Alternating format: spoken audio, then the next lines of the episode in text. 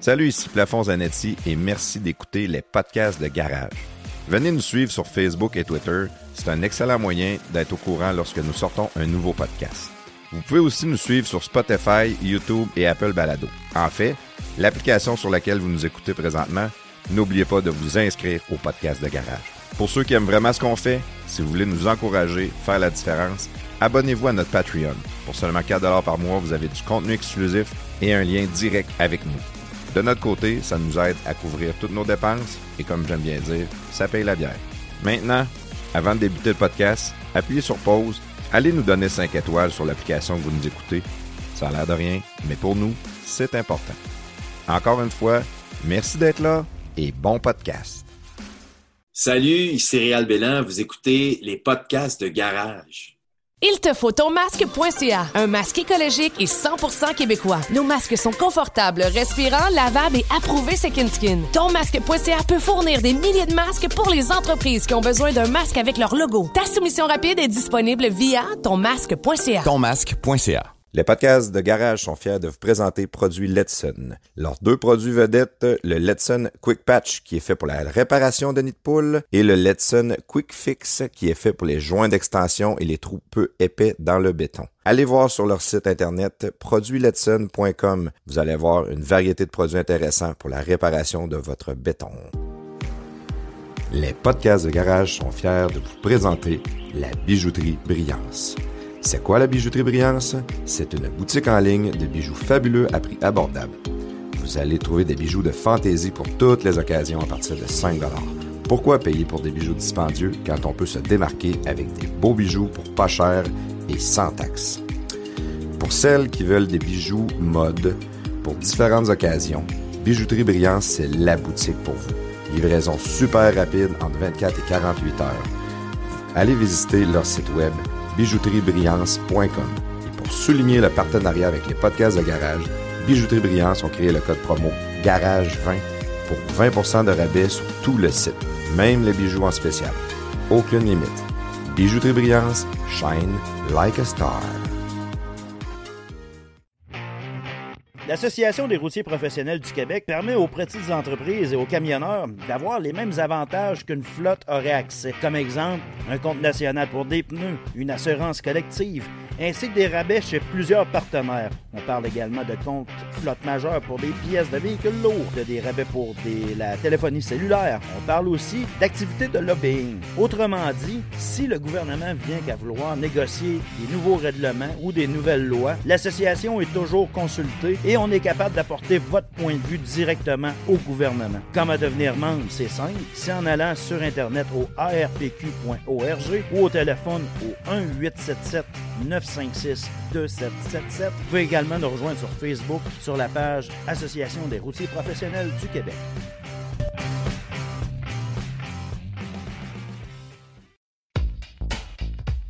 Épatez les papilles gustatives de vos invités de votre tendre moitié avec Sochaux le saucissier. Sochaux le saucissier, c'est 62 variétés de saucisses d'agneau, de veau et de porc, dont bacon et cheddar, buffalo, côte levée barbecue, mac and cheese, etc.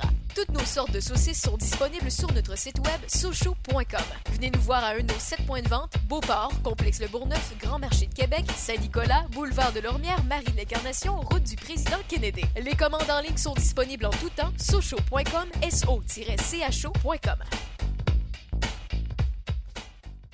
Salut la gang, c'est le moment de vous parler de béton Sanson. C'est quoi ça, béton Sanson? Béton Sanson, c'est du levage de béton avec une mousse polyuréthane. C'est une mousse pour faire lever les dalles ou euh, combler les vides euh, avant qu'elles s'affaissent. Euh, c'est qui qui peut utiliser ça? Ben, c'est n'importe qui qui ont des dalles de béton chez eux, ou un commerce. C'est quoi les avantages de l'injection de la résine polyuréthane? Bon, ben, c'est abordable. C'est une solution qui est permanente. C'est une action rapide. C'est non invasif, donc c'est assez localisé où est-ce qu'ils vont le mettre. C'est respectueux de l'environnement. Les matériaux, ça réagit pas avec le sol. Ça libère aucun produit chimique nocif non plus. C'est léger et solide. C'est étanche. On peut utiliser ce ou sur les trottoirs, les planchers de sous-sol, les allées, les semelles, les patios, les garages, les contours de piscine, les planchers d'entrepôt, partout où il y a du béton. Alors, si vous avez besoin de levage de béton chez vous, dans votre commerce, votre voisin, vous êtes tanné de vous enfarger dans ses escaliers quand vous allez le voir, dites-leur de contacter Béton Sanson parce que Béton Sanson, c'est le spécialiste du béton.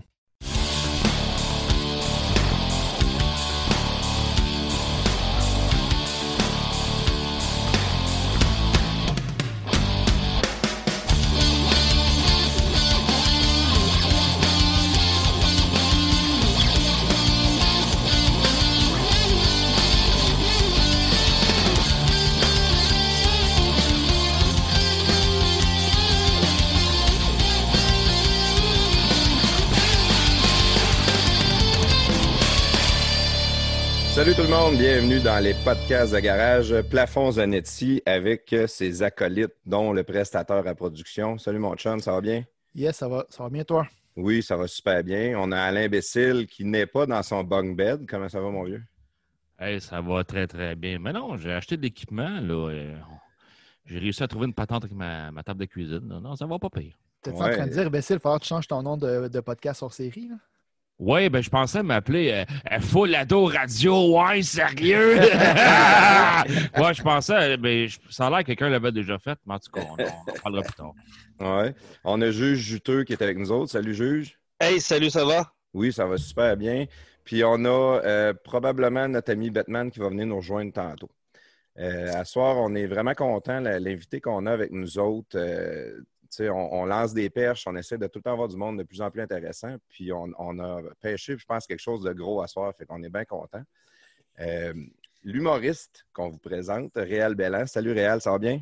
Ça va bien, toi, un gros, euh, pas loin de 200 livres. là. Un gros pas loin de 200 livres. Ouais, ben, Ouais, fait que, même pas pire. ouais.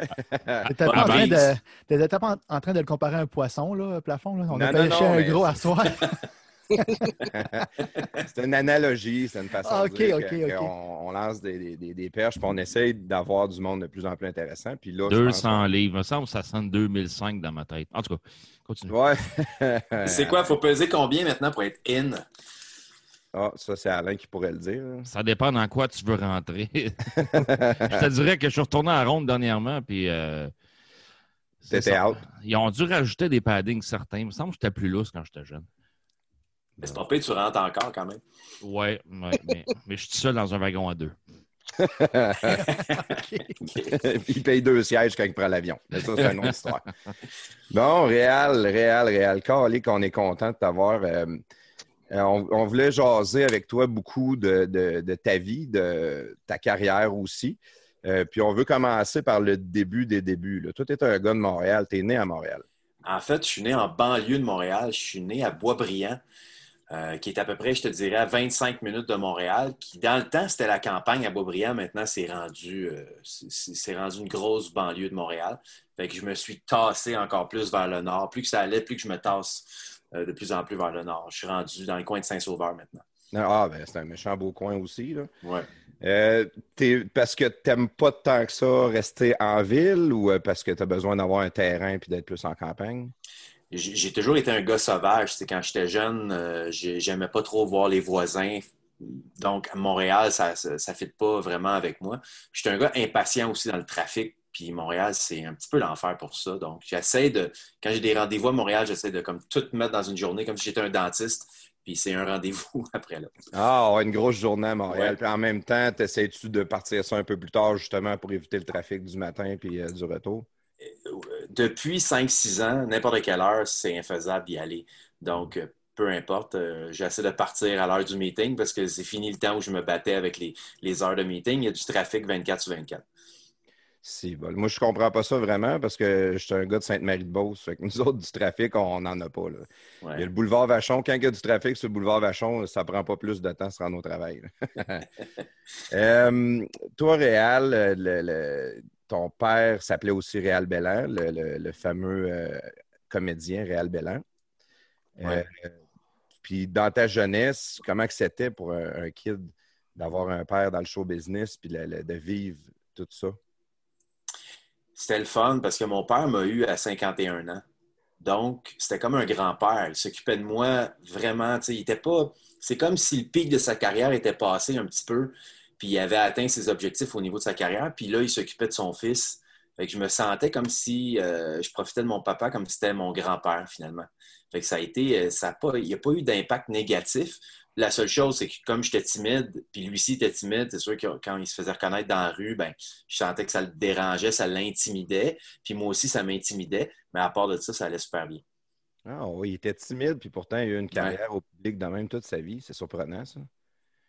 Puis c'était Ouais, très est-ce que surprenant. est-ce que c'est une, un, moyen pour lui de contrer sa, ti- sa timidité, de, de- de faire des spectacles ou des choses comme ça, ou c'est parce qu'il avait un talent fou puis il l'exploite au maximum? J'ai pas eu, tu sais, comme, comme mon père est décédé, j'avais 12 ans, j'ai pas eu le temps d'avoir des discussions comme ça avec lui, mais si, si je me fie à, à moi qui fais le même métier que lui, puis moi aussi, je suis extrêmement timide. C'est comme si le goût de faire, de s'exprimer était plus fort, était plus fort que la gêne, finalement. Donc, quand tu es fait pour ça, puis que tu forces pas dans ta vie, puis tu es sur ton X, puis tu fais juste aller où tu penses, euh, où c'est bon pour toi d'être là. Donc, moi, ça a été ça aussi. Ça a été, ben, coudon, je suis heureux, je suis heureux à inventer des idées, à pas nécessairement faire de la scène, mais toutes sortes d'affaires, toutes sortes, toutes sortes de choses au point de vue de la création. Moi, c'est ça qui m'allume dans la vie. Tu étais, un artiste né. Ben, tu sais, ma mère était peintre et potière aussi. Fait que Mm. Je, suis, je suis né d'un plat, puis d'un toile, puis mon père qui, qui était musicien puis artiste. Donc, euh, on dirait que c'était comme naturel pour moi. Tu maîtrises dire- une autre somme d'or? Une autre forme d'or? Euh, pas bien, bien. Ben, J'avoue que je, je- je suis musicien depuis que j'ai l'âge de 4 ans. là. Je joue un peu de tout, mais mal.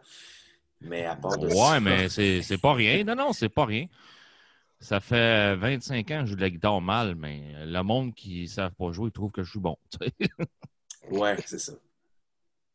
Puis, euh, le- fait que- mais en même temps, c'est sûr que ça devait être attirant aussi pour un jeune parce que tes parents faisaient des métiers par passion. C'était pas euh, ton père, Oui. il se lève avec sa boîte à lunch, il va à la shop, puis il chiale contre son boss. Puis, t'avais, avais des parents créatifs qui faisaient un million d'affaires dans la maison, puis ils, ils devaient sûrement te laisser toucher à tout, puis faire un peu de tout aussi.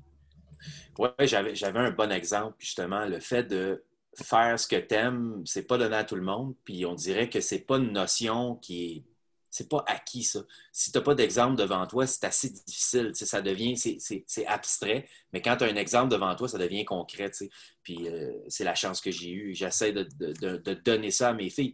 Puis la création n'est pas juste dans un métier artistique, elle est dans toutes les sphères de ma vie, puis tu sais, ma fille qui étudie, elle étudie pour être esthéticienne, ben, elle réussit à être créative là-dedans, tu sais. Fait que c'est- c'est important dans chaque métier, je pense. La création est à la base pas mal de tout euh, dans la vie, tu sais. Ouais, faut, faut que tu sois un peu créatif, par exemple. Tu vois, moi, j'avais l'exemple contraire chez nous. Mon père était un gars qui travaillait dans une usine. Puis euh, j'ai travaillé comme étudiant avec lui, puis je trouvais ça terriblement dur. Je comprenais pas comment que lui avait pu faire pour faire une vie comme ça. Puis lui il aimait ça. Il disait Je me casse pas la tête, euh, je rentre, j'ai ma paye, si je veux plus d'argent, je fais de l'over. Euh, Peut-être une autre génération aussi. Tu sais, mon père, c'est un boomer. Il y en a beaucoup dans cette génération-là qui ne se posaient pas de questions. Puis euh, il y avait une job, c'était pour la vie, puis c'était ça. là. Ouais. Il trouvait son, son plaisir ailleurs aussi, probablement, tu sais. Euh, tous les métiers deviennent, à un moment donné, ça devient, tous les métiers deviennent un peu beige, tu sais. À un moment donné, à force de faire des spectacles, si tu en fais cinq, six fois par semaine, ou ben non, tu fais de la radio cinq fois par semaine, tout devient un petit peu monotone, puis euh, c'est pour ça qu'il faut passer d'un à l'autre, puis il ne faut pas, faut pas insister quand on sent qu'on n'est plus capable. Sinon, il faut se trouver un terrain de jeu ailleurs, tant qu'à moi. Ouais, ça revient un peu à ce que tu as dit tantôt aussi. Ton père, était plus vieux, puis il avait euh, ses grosses années derrière lui. Fait que des fois, quand tu te sens accompli, là, tu peux commencer à avoir la monotonie, à moins que tu te réinventes, ce qui doit être vraiment plus dur aussi. Faut que tu changes, faut que tu faut que tu te mettes au défi un peu. Euh, moi, je me souviens qu'à un moment donné, j'ai dit, ben là, c'est assez de travailler en avant. Premièrement, j'ai jamais voulu vraiment travailler en avant de la caméra. J'ai toujours voulu être en arrière, tu sais. Puis je suis revenu à ça à un moment donné. Je trouvais que je n'avais fait beaucoup en avant. Puis j'ai commencé à faire de la mise en scène pour plein de monde, puis faire des, des mises en scène de gala juste pour rire. Puis j'ai, je me sentais vraiment bien là-dedans. Puis j'en fais encore. J'adore ça encore. Ça, c'est quelque chose que je veux qu'on parle, justement. Ben, je vais y aller, euh, mettons, directement tout de suite avec ton éducation, parce que tu as étudié pour être enseignant, mais tu as aussi fait l'école de l'humour. Ouais, en fait, j'ai étudié en théâtre au début. Après ça, j'ai étudié en, en droit politique. Oh j'ai enseigné. Après ça, j'ai enseigné l'art dramatique pendant un an euh, dans une école secondaire. Fait que tu aurais pu devenir premier ministre du Canada. oui, c'est clair, je m'en allais là. Puis euh, l'école de l'humour, ça, c'est combien de temps? euh, C'est-tu deux ans, ça? ben, moi, j'ai pas fait l'école d'humour parce que Ah, quand je pas suis fait sorti. Non, quand je suis sorti de l'école de théâtre, euh, c'était pas encore inventé l'école d'humour. C'est l'année d'après. Puis ils nous payaient pour aller étudier à l'école de l'humour. Je trouvais ça un peu bizarre de se faire payer pour aller à l'école. Ouais. J'avais pas le goût d'apprendre à être comique. Je sentais qu'avec les cours de, des cours de théâtre au cégep dans une école sérieuse, euh, j'avais le goût de, de commencer à faire du stand-up dans les bars plutôt que d'aller apprendre à être comique. Je sentais que je pouvais me débrouiller déjà. tu sais. Puis ça, t'avais quel âge euh, dans ces années-là? J'avais, quand l'école Juste pour rire a sorti, j'avais à peu près 20 ans. OK, 20 ans. Puis là, tu fais les tournées d'un bar. Ça, c'est la vraie école, pareil. Je pense que tu as, le feedback euh, le- immédiat de ton public. là. Si t'es pas drôle, tu sais tout de suite que t'es pas drôle. C'est la meilleure école. Puis d'ailleurs, pour roder des spectacles ou des gags, c'est la meilleure place encore. Les gens ne payent pas nécessairement pour te voir. Puis ça, c'est une maudite chance. C'est vraiment le fun. Fait que tu peux te laisser, tu peux essayer plus aussi. Tu peux essayer plus, puis plus que tu es connu, plus que c'est risqué. Parce que quand tu es connu, le monde a des attentes. Puis quand ils te voient dans le bar, ils sont un petit peu comme Ah ouais, il fait nourrir, Bélan, tu sais. Puis ça, c'est ça, c'est là que tu vas, tu vas vraiment tester la valeur de tes gags. Si on regarde au niveau de l'humour, parce que je sais pas euh, qu'est-ce que tu vois dans l'humour aujourd'hui. Moi, je trouve qu'il y a une grosse différence. On, on regarde Yvon Deschamps à l'époque, qui faisait un monologue, il chantait, il nous promenait dans les émotions de rire, de pleurer, de nous questionner. Puis aujourd'hui, on dirait que l'humour est beaucoup plus basé sur le, punchline. Il faut, faut que j'aie un build-up, il faut que je punch, il faut que je punch. Euh, Est-ce qu'il y en a encore des grands comme, comme Yvon Deschamps qui font du monologue ou c'est quelque chose qu'on voit plus vraiment? Ben, Yvon Deschamps, c'est sûr que tu nommes l'exemple la plus. euh, c'est peut-être le plus connu euh, de, de tous les temps, tu sais. Fait qu'on est porté à dire, OK, lui, il était comme ça. Mais je pense quand même qu'un punch, euh, un- ça reste un texte, ça reste un, ça reste un timing. Puis pour moi, c'est pas ça qui compte. Je pense qu'un punch, il faut qu'il y ait quelque chose de vrai derrière. Il faut pas puncher pour puncher. Euh, ça a l'air facile, mais euh, même si c'est de l'absurde, il faut qu'il y ait une raison, il faut qu'il y ait une logique derrière. Puis si tu veux juste puncher, ben, c'est assez facile de puncher, tu sais. Mais puncher Ouais. intelligemment, ça, c'est difficile. Puis dans, dans les textes, toi, t'es quelqu'un qui faisait tes textes ou c'est tu avais beaucoup d'aide de, de, de writer? Moi, j'ai toujours écrit les textes moi-même, accompagné de mon ami Stéphane Lefebvre, avec qui j'écris depuis. euh, ça fait 32 ans maintenant que j'écris avec lui. Fait qu'on est comme une machine à deux têtes. On est vraiment content de savoir parce qu'on écrit très rapidement ensemble. On se comprend rapidement, puis on, peut se challenger aussi. Ça, c'est, ça vaut de l'or. Vous vous assisez ensemble? T'écris-tu Ouais. juste, euh, t'écris-tu juste pour, euh, pour toi ou euh, vous avez déjà écrit pour d'autres mondes? On a déjà écrit pour plein de monde. J'aime ça écrire pour toutes sortes d'affaires. Autant ça peut être des chansons, ça peut être des, des textes pour d'autres humoristes, ça peut être des textes pour la télé aussi pour d'autres. On, on est fasciné par l'écriture et la création. Puis l'écriture, c'est quelque chose qui t'est venu euh, naturellement, c'est venu avec le temps, le- le- parce que c'est, je peux pas me mettre à écrire moi demain matin. Il me semble que c'est quelque chose de complexe. euh. Bien, premièrement, il faut que tu aies des buts. Écrire, c'est dur d'écrire sans, sans avoir un but. Tu écris pour écrire une pièce de théâtre ou pour faire un numéro d'humour. Déjà là, c'est un leitmotiv. C'est comme quelqu'un qui court à un moment donné. Il faut que un, tu tu fais un demi-marathon à un moment donné parce que tu n'as comme plus le goût. tu sais. C'est comme si tu t'entraînes à la boxe. À un moment donné, tu vas vouloir fesser sur une vraie personne pour essayer ça. L'écriture, je pense que c'est un peu de même. C'est, comme, euh, je, le- je le compare beaucoup à la course. C'est un marathon. Tous les jours, tu cours, tous les jours, tu écris. Plus que tu cours, plus que tu as du souffle, plus que tu écris, plus que tu as des idées. Ah, OK. Ça Puis tu te- remets des idées sur le site pendant que tu écris ton texte. Tu dire, Hey, je pourrais parler de ça. Puis là, tu te mets de. Ouais. Tu te bâtis des. Ouais, tu écris des idées pour toi ou pour les autres, puis whoop, celle-là, peut-être, mettons, de- quand je travaillais pas mal avec Dominique Paquet, puis là, je disais, ah, ça, Dominique, il pourrait pas dire ça, mais par contre, moi, je pourrais le faire un jour, ce genre de gag-là. Puis, puis le contraire, des fois, j'écris pour moi, puis je dis, ah, ça, ça irait mieux pour Dominique, tu sais. Donc, c'est ça l'écriture, tu sais. Tu sais jamais qu'est-ce qui va t'arriver, euh, qu'est-ce qui va arriver sur ta feuille à la fin de la journée, là. Mais c'est- un marathon, c'est petit peu par petit peu, tu sais. Fait que quand tu écris, tu, mettons, tu composes ton texte, là, tu dis je ne le garde pas pour moi. Fait que là, tu as un autre dossier sur ton ordinateur ou à la main. C'est t'es un classeur, je ne sais pas comment tu fonctionnes. Là, tu, bon, Ouais. là, tu, tu le copies, tu l'enregistres dans ton dossier. Bon, ça, ça va être tel humoriste qui va la faire ce joke-là. Fait que là, tu y shootes dans son dossier ou dans ton dossier, mettons. J'ai euh, j'ai- des dossiers, j'ai des dictaphones, j'ai des feuilles, des fois c'est des, des post-it, j'ai c'est ça, c'est un peu partout. Puis, de temps en temps, je fais des, je fais des ménages là-dedans. Je te cacherai pas qu'il y a au moins 25% d'affaires que je comprends plus. c'est ça. Est-ce que, tu, euh, est-ce que tu caches toutes ces affaires-là, les, les post-it, les dossiers de. Bon, mettons, le monsieur qui fait des annonces de, de Sponge Towel, est-ce que tu les caches? Tu sais, pour pas que tu t'es fasses voler? Faut pas que le monde sache que c'est moi qui écris pour lui.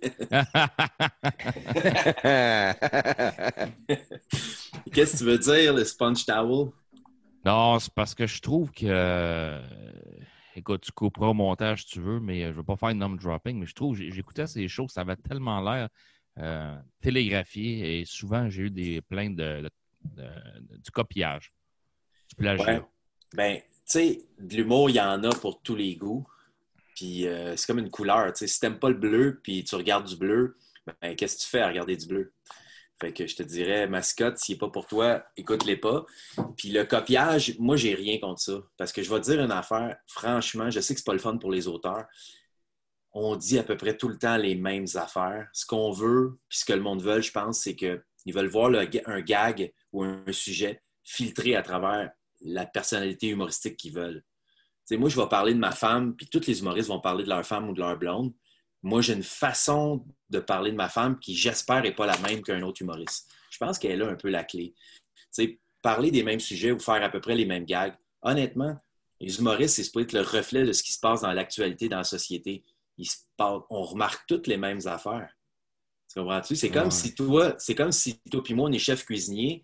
C'est sûr qu'à un moment donné, on est limité, puis c'est à peu près toutes les mêmes recettes. Puis ça se peut que tu fasses une pizza qui ressemble à la mienne, tu sais.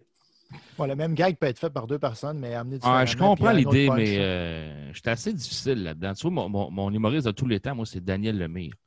Euh, Ouais. Je ne sais pas si tu es d'accord avec moi, Réal, mais je pense qu'il n'y a personne qui s'approche à être pareil comme lui. Je n'ai pas dit aussi bon ou moins bon, mais avoir son style à lui, à Daniel Lemire, il n'y a personne qui s'en approche. Oui, tu as raison. Si- écoute, Daniel, c'est quelque chose, c'est un gars qui, qui a travaillé extrêmement fort, qui a, qui a- qui a été très innovateur dans, dans- dans- son époque. tu sais. Puis oui, il a fait des maudites belles affaires. Mais pour d'autres, Daniel Lemire, peut-être qu'il y en a qui ne l'aiment pas. tu sais. Mais moi, je l'adore. Euh, je suis un peu comme toi. tu sais. J'aime ce qu'il fait. Puis euh, c'est- dur de juger euh, les humoristes. J'ai bien de la misère avec ça. Je te le dis, c'est pas parce que je veux pas parler contre mes chums, mais tu sais, j'ai pas tant de chums que ça. Ah non, on n'est pas là pour là ce soir. C'est- juste que. Ouais. C'est juste que, euh, comme tu dis, chacun a leur façon de voir les choses, mais je trouve qu'il y en a trop qui se ressemblent. Euh, moi, ceux que j'aime Ouais. beaucoup, c'est ceux qui, comme Sugar Sammy, je trouve qu'ils se distinguent des autres. Euh, Daniel Lemay, je te l'ai dit déjà, c'est mon préféré.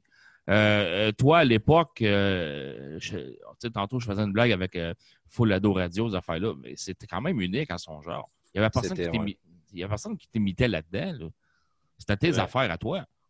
Oui, oui, absolument. Puis le, le- le monsieur là, qui écœurait les, les madames au téléphone, le monsieur, euh, voyons, euh, Monsieur Latreille. monsieur Latreille, c'était tordant, ça, là. C'était vraiment. Puis il n'y a personne qui s'est rapproché de, de, de- de ce gag-là, là, autrement que toi. Là.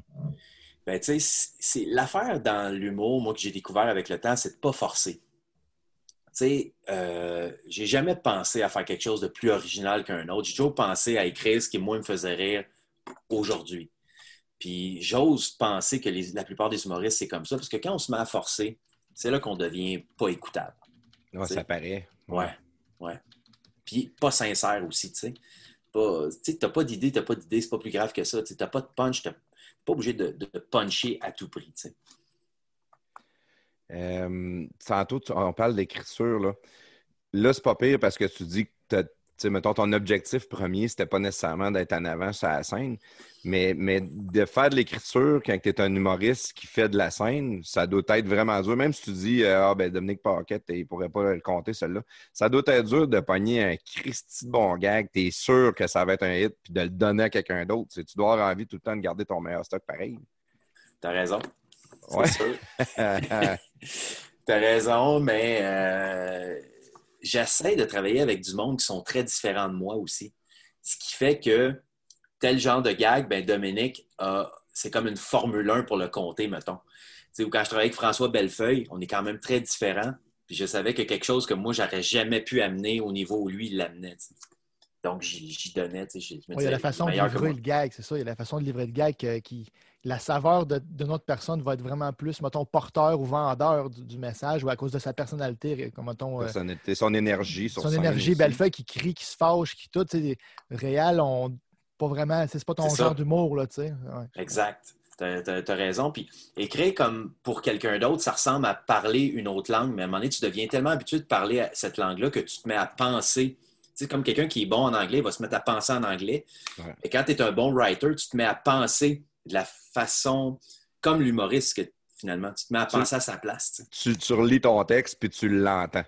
Ouais, c'était en plein ça. Ah ouais, ça c'est malade, pareil. Ouais, Puis, ouais. puis, euh, une question comme ça, euh, t'es- tu me réponds si tu es capable, des- si t'es capable, mais à quel moment dans, dans une carrière, justement, euh, les, euh, dans une carrière de writer, euh, au début, je sais pas, est-ce que c'est c'est toi qui euh, t'écris puis t'offres tes textes à, à qui veut bien le prendre, puis à un moment donné, ben euh, tu deviens assez, euh, assez connu, assez reconnu dans ton milieu pour que ça soit les gens qui, qui viennent te le demander. Comment que ça se fait l'approche par rapport à quelqu'un d'autre pour écrire? Ben, il y a, y a ça, tu peux suggérer, tu peux envoyer justement des, des- des pages de texte. Des fois, tu, tu fais tes textes dans un bar. Tu sais, Il y a des, je sais qu'il y a des jeunes auteurs qui vont, qui vont écrire des textes, mettons, ils vont les faire dans un bar, ils vont tester les gags, puis ils ne savent pas à qui ils vont, les, ils vont les proposer, mais ils vont les tester dans les bars. Et qui, des fois, ils peuvent envoyer ça par, vidéo. Mais il y a beaucoup d'auteurs qui commencent à la télé puis à la radio aussi. Parce que à la radio, c'est bon parce que tu te fais une espèce de d'habitude d'écriture. Donc, maintenant, il y a moins d'humour à la radio, j'avoue, mais moi, dans mon temps, euh, la radio était, était un endroit incroyable pour s'entraîner à écrire. Ça doit. Moi, je- je- ça me donne une référence avec les grandes gueules. Euh, dans Ouais. le temps qui était le plus, le, le plus haut de carrière à, à Montréal, c'était complètement fou. Je me disais, comment, comment que des gars peuvent écrire, puis je sais qu'eux autres, il y avait une équipe, là, je ne sais pas qu'il y était combien de Ouais. gars dans l'équipe, mais comment était quatre. il était quatre writers. Comment tu Ouais. fais pour écrire à tous les jours? Il faut que ça soit constant. Je comprends que les, les- les deux gars, euh, c'était José euh, Godet puis euh, euh, Mario Tessier. Mario Tessier. Je comprends que les gars, pour livrer la, la- la- la marchandise, c'était des machines euh, totales parce que tu ne peux pas faire des personnages de même. euh, euh, toujours euh, super énergétique, euh, de bonne humeur, heureux, même si ça va pas bien à la maison, rouvre le micro, puis tu, tu sors les jokes, mais d'être en mesure d'écrire du nouveau stock puis des nouveaux gags de même à tous les jours, parce que c'était pas juste sur l'actualité. Jacques Rougeau qui donnait des billets puis qui parlait de toutes sortes d'affaires. Puis, euh, Ouais. Ça, ça- ça pourrait ressembler à quelqu'un qui écrit une quotidienne à la télé. Tu sais, C'est que c'est comme organisé comme une usine. Ah, ouais. Bon, ben, tu sais, là, ce personnage-là, il dit ça cette semaine, puis la semaine prochaine, on pourrait faire faire ça, puis on s'en va avec l'évolution du personnage, on- avec les, les espèces de running gags qui vont avec aussi. Puis j'imagine Fabienne Larouche, quand elle écrit euh, District, avec toute sa gang d'auteurs, ça doit être ça. Dans une espèce de gros tableau avec une espèce de courbe dramatique, puis ils doivent rajouter des idées puis des affaires, puis il y en a qui, qui prennent peut-être pas, qui mettent à l'autre saison. Puis ça devait être ça, les grandes gueules, là, ça devait être un... Parce que j'ai parlé un peu à André Duchamp d'RBO, qui faisait ça à Montréal. Eux autres, il y avait un show. Je pense que c'était à Québec aussi, le midi. Ça a duré un an. Puis je les voyais travailler, les gars, puis ils étaient tous connectés ensemble avec des ordinateurs dans le temps. C'était révolutionnaire, là, parce qu'il n'y a pas grand monde qui, connaît, qui, qui travaillait réseau, mais eux autres, ils travaillaient réseau. Puis c'était un peu ça. Ils développaient ça tranquillement, pas vite, puis c'était hyper structuré. C'était vraiment impressionnant. Fait que c'est la, structure et le travail acharné qui va faire que autant un writer qu'un humoriste va réussir à percer. Moi, je pense que oui. Les humoristes et les writers qui sont hyper cartésiens, ils vont pouvoir écrire pour plein de monde en même temps, puis faire plein de projets en même temps. Moi, j'adore cette façon de travailler-là. Puis tu, tu peux-tu te ramasser dans des périodes que tu n'as plus d'inspiration? Tu sais, de ton côté cartésien peut te ramener à bâtir quelque chose pareil, mais tu sais, si tu arrives en avant d'une page blanche puis tu n'as rien, là, euh, Moi, ça m'est jamais arrivé, sauf que je pense que j'écris euh, des affaires assez mauvaises des fois, mais je m'en rends pas compte. OK, mais tu écris pareil. mais j'écris pareil. OK. Fait que puis ça, ça te permet à toujours garder la main, toujours garder le- le- l'esprit créatif. Puis de, de- Ouais. C'est là que tu finis par faire ton ménage, comme tu as dit tantôt, dire Ah, ça, je comprends pas ça, ou euh, ça, c'est vraiment mauvais. Puis- Mais je force pas. Tu sais, J'avoue que je ne vais pas m'écrire, je vais pas m'asseoir devant une page si j'ai pas d'idée. C'est toujours une idée qui m'amène à, à- à écrire. En faisant d'autres choses, l'idée arrive, puis là, tu le. C'est comme Ouais. ton cerveau travaille tout le temps sans que tu t'appliques à la tâche. là.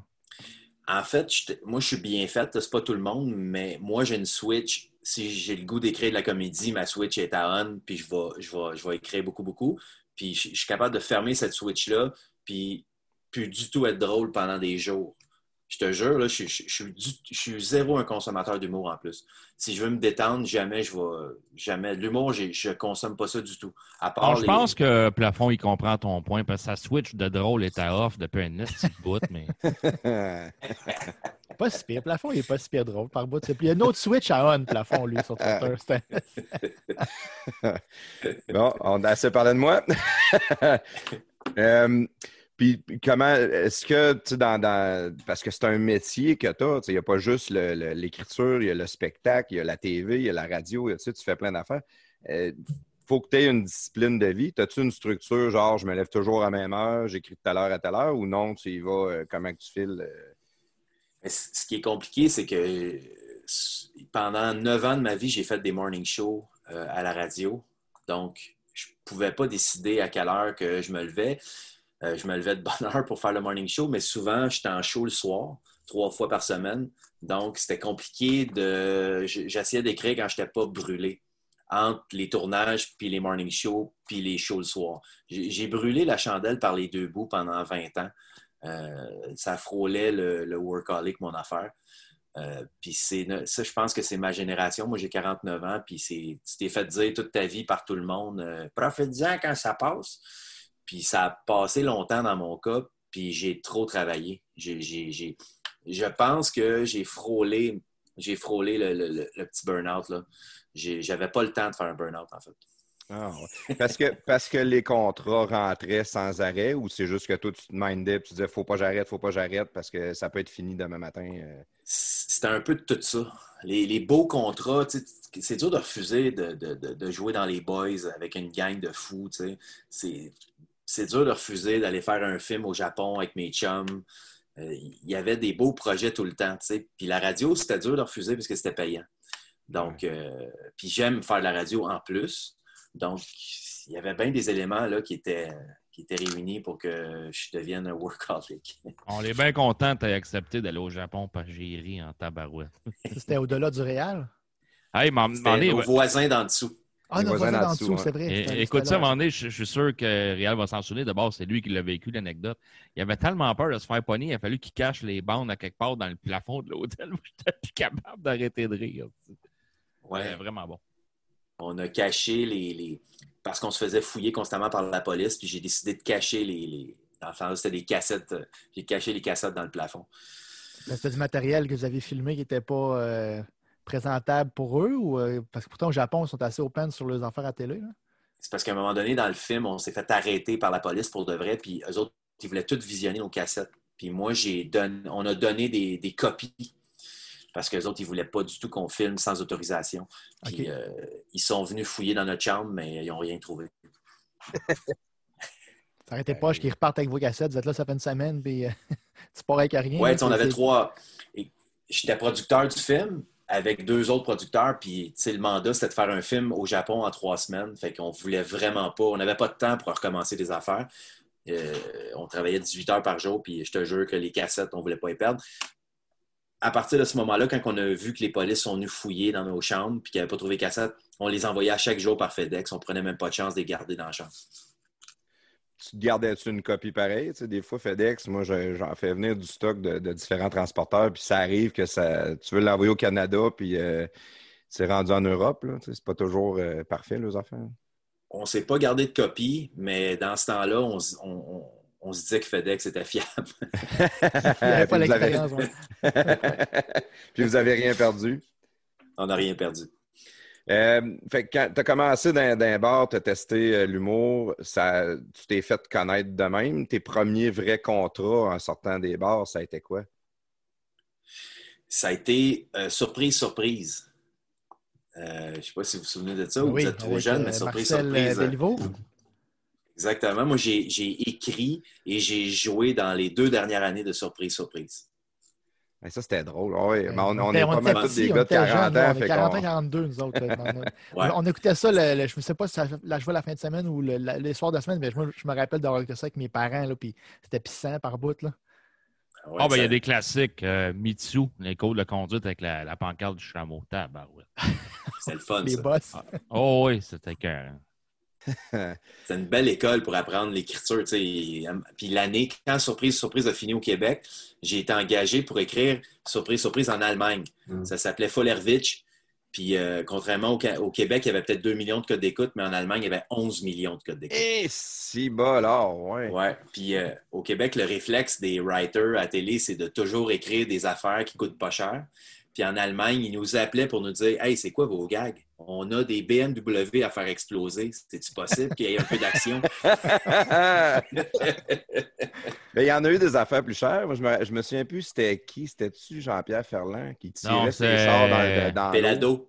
Ah oui, c'est ça. Non, c'était pas Guy Cloutier? Guy Cloutier, ça se peut. Il Donc, tirait ses chars dans l'eau. Puis là, il disait ah, ouais. tirez le mien, tirez le mien. Puis là, non, non, non, on veut pas, vous êtes connus, on tirera pas le vôtre. Puis, euh, Ah oui. Hey, Est-ce qu'en Allemagne, c'était aussi des, euh, des vedettes de, locales de, de l'Allemagne? Oui. C'était weird. On écrivait des gags, puis on savait pas du. Tu sais, ils nous envoyaient les cassettes, puis on écoutait ça en allemand, pour trouver ça vraiment bizarre de voir. Tu vois ton scénario, mais c'est en allemand. C'était complètement extraterrestre. Moi, je suis même pas allé euh, deux secondes en Allemagne. Ah non, OK. tu faisais ça à télétravail? Oui, c'est ça. j'ai- J'écrivais ça au Québec. tu sais. Avant-gardiste, Montréal, avant-gardiste. oui. C'est les scripts que vous envoyez par, euh, Par. FedEx, ça, Ouais. c'est- par, ouais, par la poste ou par email, je sais pas. Là. C'est parce que le, le contact, c'était le producteur du Québec, euh, aidait à produire le show là-bas. Il était comme le conseiller euh, OK. des Allemands. Puis quand que. Là, ça, ça a duré combien de temps, ça? Le, le- Je suis pas capable d'en dire le nom en allemand, là, mais. Rollervitch, euh, nous autres, on a, écrit, euh, on a écrit un an de temps parce qu'il y a eu un problème, c'est qu'on s'est fait avoir puis on n'a pas été payé. Oh! ça, Ouais. Il y avait de l'argent pour les BM, mais pas pour les writers. C'est exactement Ah, ça. ben, Fait qu'on a arrêté d'écrire. On a comme écrit pas tout à fait la première saison, puis on a coupé complètement quand on a vu que euh, je pense, on s'est dit on se fera pas payer, puis effectivement, on s'est jamais fait payer. Puis eux autres, ils ont continué le show plusieurs saisons après. Ils ont volé votre concept carrément, dans le fond. Ils n'ont pas volé le concept, mais les idées de scénario, ils les ont volées. OK. OK. Ils ont acheté le format. C'est ça, ils ont comme acheté le format surprise, surprise, mais les scénarios, pour eux, ça n'avait aucune valeur, puis ils ne voulaient pas nous payer. Ouais, c'est- bizarre. Ça arrive souvent, ça, dans le milieu du showbiz? C'est assez rare parce que le milieu du showbiz est petit. Mais, mais c'est arrivé quelques fois que j'ai écrit des affaires pour du monde puis j'ai jamais été payé. tu sais. Il y, a, il y a une série qui s'appelait, je sais pas si vous vous souvenez de ça, les, les Oops. C'était à Radio-Canada, c'est l'ancêtre des LOL. Ça me OK. dit, moi, les oups. Oups, Ça me dit quelque chose. C'est Ouais. comme la même chose que les LOL, finalement, ça s'appelait les Oops. Ça a été vendu dans à peu près 75 pays. Puis moi, j'avais fait la musique de ça, la, la- toutes les bumpers de musique, le thème musical. Puis j'ai jamais été payé, puis ça a joué dans 75 pays. Imagine. Ouais, Peut-être que tu n'aurais plus jamais eu besoin de, de travailler si tu avais été payé. Au moins, je me serais payé une grosse piscine. Puis, euh, j'aime ça qu'on continue un peu dans ta carrière de même. T'as t'as commencé à faire des spectacles d'humour après ça ou tu faisais encore de l'écriture? Puis, euh, tu Mais C'était tout le temps un peu en parallèle. Je faisais des shows en même temps. Euh, j'ai commencé à faire de la scène à 17 ans. Donc, tout ce temps-là, même quand j'étudiais, je faisais des shows quand même dans des bars. Puis, parallèlement, j'essayais de me trouver des vrais jobs comme surprise, surprise. Puis, un peu plus tard, la, la radio. J'ai commencé à faire de la radio à Trois-Rivières un petit peu plus tard. Est-ce que dans les bars, tu pouvais t'en permettre plus que, mettons, là, tu es vraiment connu? C'est... Euh, regarde, je vais te donner un exemple.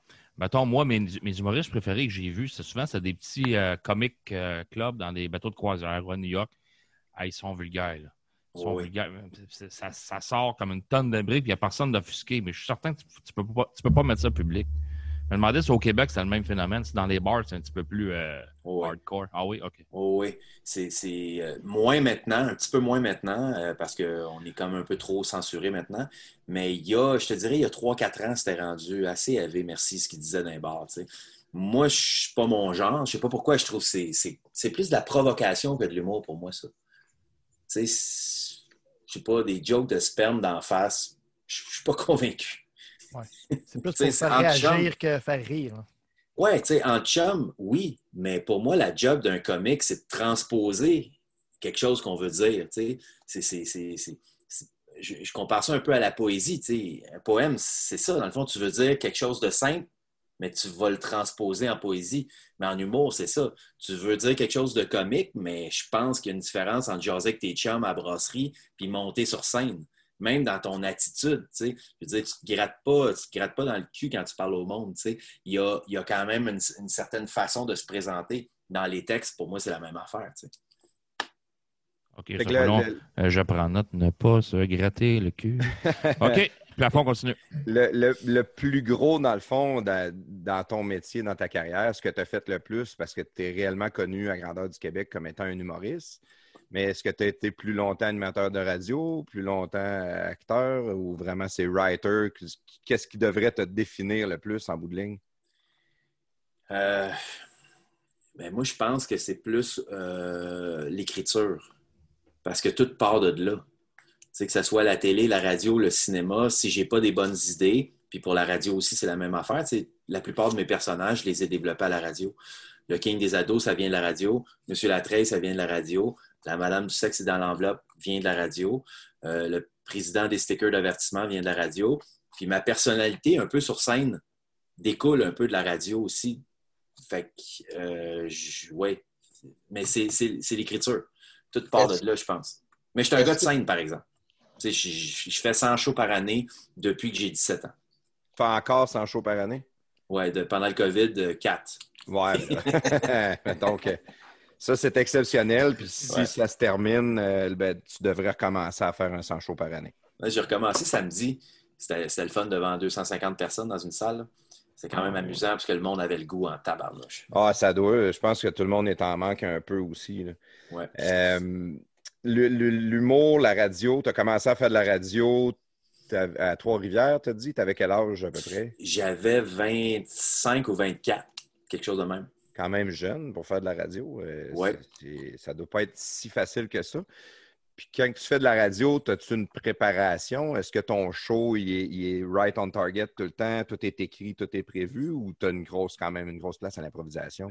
C'était euh, entre les deux. On avait une capsule à livrer par matin. Moi puis Stéphane Lefebvre, on faisait ça ensemble. Puis il y avait euh, Marc Bossé, dans le temps, qui était l'animateur à CIGB, qui travaille encore à Trois-Rivières en plus, Marc.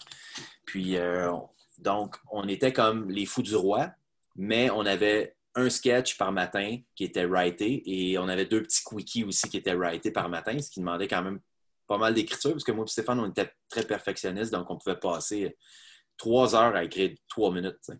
Eh, si bol, OK. Ouais. Ça, ça prend vraiment une grande discipline ou c'est parce que vous êtes euh, ensemble deux clowns, puis ça garoche, puis il doit avoir un peu de perte de temps pareil. Je peux pas croire. on, on était difficile, puis j'avoue que on visait à être aussi efficace que François ouais. Lui, il avait fixé ça là-bas, tu sais.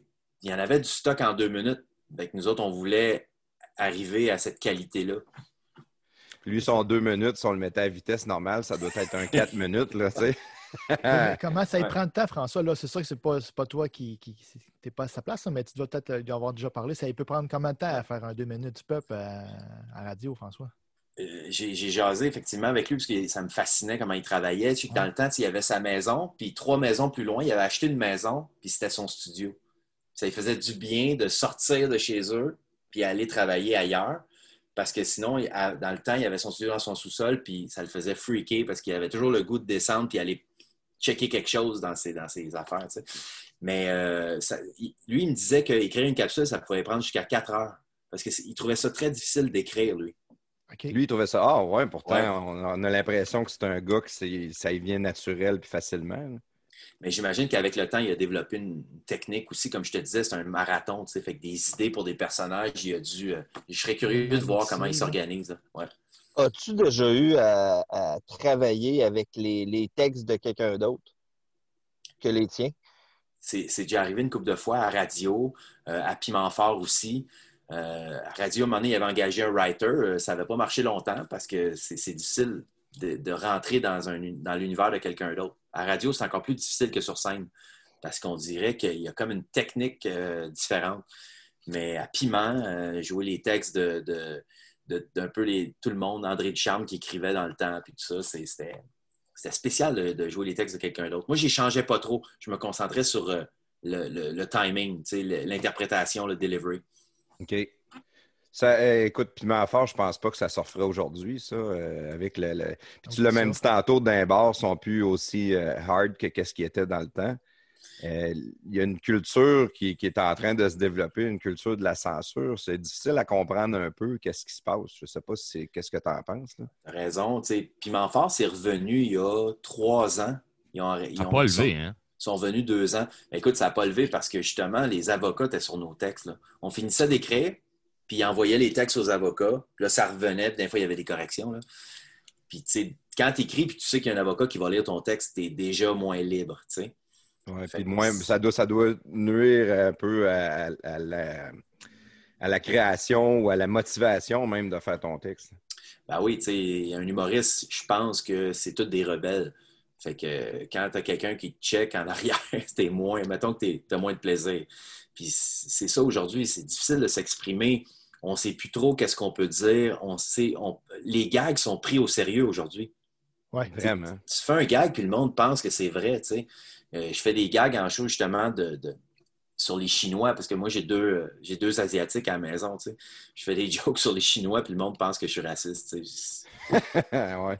Ça va Il y a- mal. il y a peut-être peut-être hypothétiquement deux personnes qui vont le prendre personnel, ton gag, sur euh, 50 000 personnes qui vont l'entendre à la radio, mais ils vont dire Hey, t'as peut-être blessé deux personnes là, en- à Trois-Rivières là, qui n'aimeront pas ta joke. Là, tu peux, là, si t'es rendu que t'es un, tro- un trou de cul. un Mais. Ouais. mais ça, c'est fatigant. Tu vois, nous autres, on est des personnages Twitter là, avec des, petits comptes là, de 4-5 000 personnes. Puis on se livre à faire ce coup-là. Euh, plafond le premier, là, une couple de semaines. Euh, J'ai fait une joke de bar, moment donné, j'ai fini que j'étais un violeur. Je capotais. Fait que j'imagine. Nous autres, des nôtres. Imagine-toi un humoriste connu. Oublie ça. Il, il marche sur des œufs. Ça doit être tellement fatigant. Ben, je suis content d'avoir euh, 49 ans puis d'avoir connu les années où on était plus libre parce que je suis franc que vous autres, si j'ai 25 ans aujourd'hui puis ça se passe comme ça, je ne fais pas ce métier-là. Tu fais pas de métier-là. hein? Non. Même RBO, RBO ne pourrait pas exister aujourd'hui. Vraiment pas. Ouais, mais tu dis que tu ne ferais pas ce, mét- ce métier-là, mais faut que tu te mettes dans le- Parce que c'est ça, c'est comme euh, dire euh, Ah, dans le temps, les joueurs de hockey, euh, c'était meilleur, mettons. Mais tu sais, c'est. c'est- c'est- Tu ne peux pas comparer les époques, à mon avis. Quelqu'un qui est, qui est dans Ben, la. tu, Qui, tu qui est peux dans les comparer. Oui, mais c'est pas pareil parce que moi, je suis dans les deux époques. C'est ça, tu as vécu l'autre époque. C'est comme si Guy. Lafleur joue encore avec le Canadien ou si Keith Acton joue encore avec le Canadien. Là. moi, je joue encore tu sais, à- Ouais. dans les mêmes places que je jouais il y a 20, 25 ans. tu sais. Mais ce que je veux dire, c'est que tu te dis, moi, mettons, j'avais 25 ans, je partirais pas, j'aurais pas envie de faire ce métier-là, peut-être. Sauf que les jeunes qui n'ont pas connu ton ép- ben, qui ont connu parce qu'ils ont vu des vidéos, mettons, mais qui n'ont pas été dedans, ben, peut-être qu'eux, ils n'ont pas le même thinking que toi, qui se dit, Chris, moi, j'aurais tout manqué ça, puis ça ça me tenterait pas de repartir, puis pas faire ces jokes-là, mettons, tu sais. Parce que le métier est plus pareil. Avant, on était vraiment libre. Je te le dis, là, euh, j'ai- je me suis pas fait censurer de gags souvent. Euh, Aujourd'hui, euh, je, je pourrais pas faire je pourrais pas faire la moitié des gags que j'ai fait à la radio. Je prends mes textes aujourd'hui puis j'ai fait à la radio, c'est sûr que ça prend une semaine puis j'ai plus de job. Oh, T'es pas, t'es pas le plus, le plus hard, là. Je suis vraiment pas le plus hard. Pas du tout. Mais là, Vraiment on- pas. ça me fait penser, euh, je pense que j'en ai déjà parlé dans un de nos podcasts, euh, Jim Jeffries, l'humoriste australien. Euh, dans- il y a un spécial sur Netflix présentement, puis il dit, là, il dit, vous pouvez pas me donner de la merde pour quelque chose que j'ai dit il y a 10 ans. Parce qu'il y y a beaucoup ça qui est en train de revenir. Ah, il a déjà dit ça, c'est un raciste. Il dit, nous autres, comme humoristes, notre job, c'est d'aller à la ligne. Pas de la traverser, mais tout le temps la pousser un peu, la ligne. Il dit, au- il dit aujourd'hui, il dit on bougeait la ligne. Mais il dit pas de ma faute. Moi, si vous avez bougé la ligne, là, quand je l'ai dit, c'était correct. là. Je le dis plus, c'est correct, je sais où à cette heure, mais c'est certain qu'on on est rendu dans un monde bizarre. Puis le, le- le cancel, cancel culture qui appelle euh, aux États-Unis beaucoup. On va te faire perdre ta job, on va te faire perdre ta carrière, on va. euh, puis on le voit même où Marie-Pierre Morin récemment. Une mauvaise soirée d'une fille chaude qui l'a échappé. écoute, s'il fallait que, que toutes les niaiseries que j'ai faites dans ma vie sortent, moi non plus, j'en ai plus de carrière. Là. Puis peu importe la job, là, ils ne voudraient même pas m'engager chez Tim Hortons. Ouais, c'est comme si l'être humain pardonnait plus. Il y a des affaires qui sont impardonnables, mais il y a des affaires que l'être humain a le droit de s'améliorer. Sais, vraiment. Puis la ligne est mince. Là, sais. le... C'est comme si le monde ne laissait pas vivre les autres. Moi, vivre et laisser vivre, euh, je trouve ça pas pire comme slogan.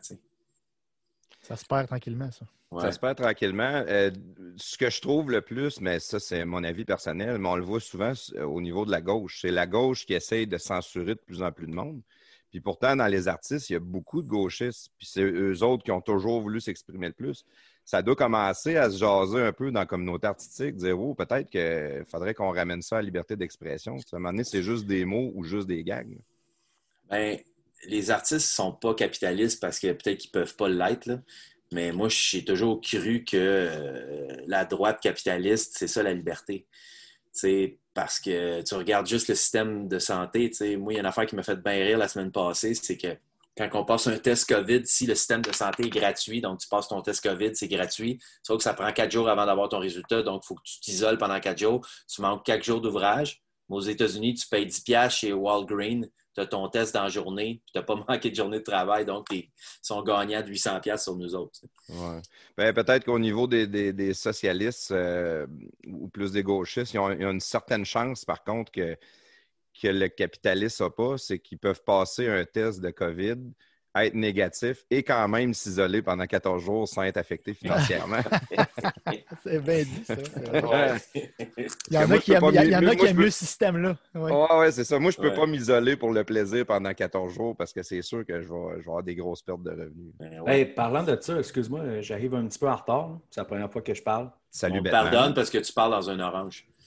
OK. mais ouais, c'est ça. Parlant de ça, euh, je ne sais pas si vous en avez parlé au début du podcast, mais euh, tu fais maintenant des chroniques à choix avec Jeff. Ouais. Est-ce que ça a été jasé, ça? Ou, euh? Non, Ben, c'était dans, dans les la- sujets. On est en train de bâtir sa, sa carrière, puis on, on va aller avec ça tantôt aussi. Euh, ça, euh, dans le fond réel, on te présente euh, Carrie Batman. C'est le gars qui a un excellent timing pour poser ses questions quand on fait un podcast. Ben, je peux-tu poser ma question ou c'est trop, euh, c'est trop tôt? Ben, c'est peut-être un peu tôt, mais tu sais, on, on- parce qu'on est en train de jaser de, de- de l'écriture, de la radio, de l'humour. Euh, Ok, je la poserai plus tard. C'est pas grave. Vas-y. Ben, euh, si c'est en lien avec euh, Jeff Fillion, oui, ça, on va vouloir en parler plus tard, là, ça c'est sûr. All right. C'est bon. Euh, fait qu'on vient, le, le- le- ils nous déstabilisent bien raide, hein, c'est ça. Après ça, on ne sait plus où on était rendu. Il y a un beau chien qui se promène en arrière d'info. Ouais, tantôt, il dit licher à la face aussi, son chien. On l'a vu Euh, sécher le cul avant, puis après, allé chez la face. ouais. On a tout vu comme- ça en arrière.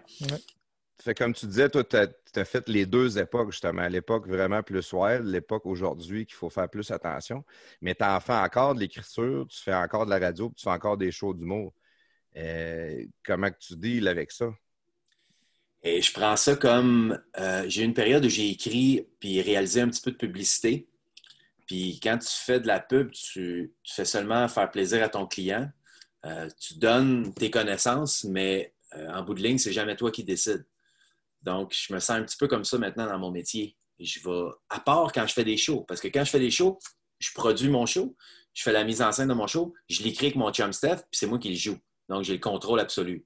Mais Ouais. pour tout ce qui est du reste, euh, je me sens comme, euh, comme je te dis, c'est pas moi qui décide, je fais plaisir au client.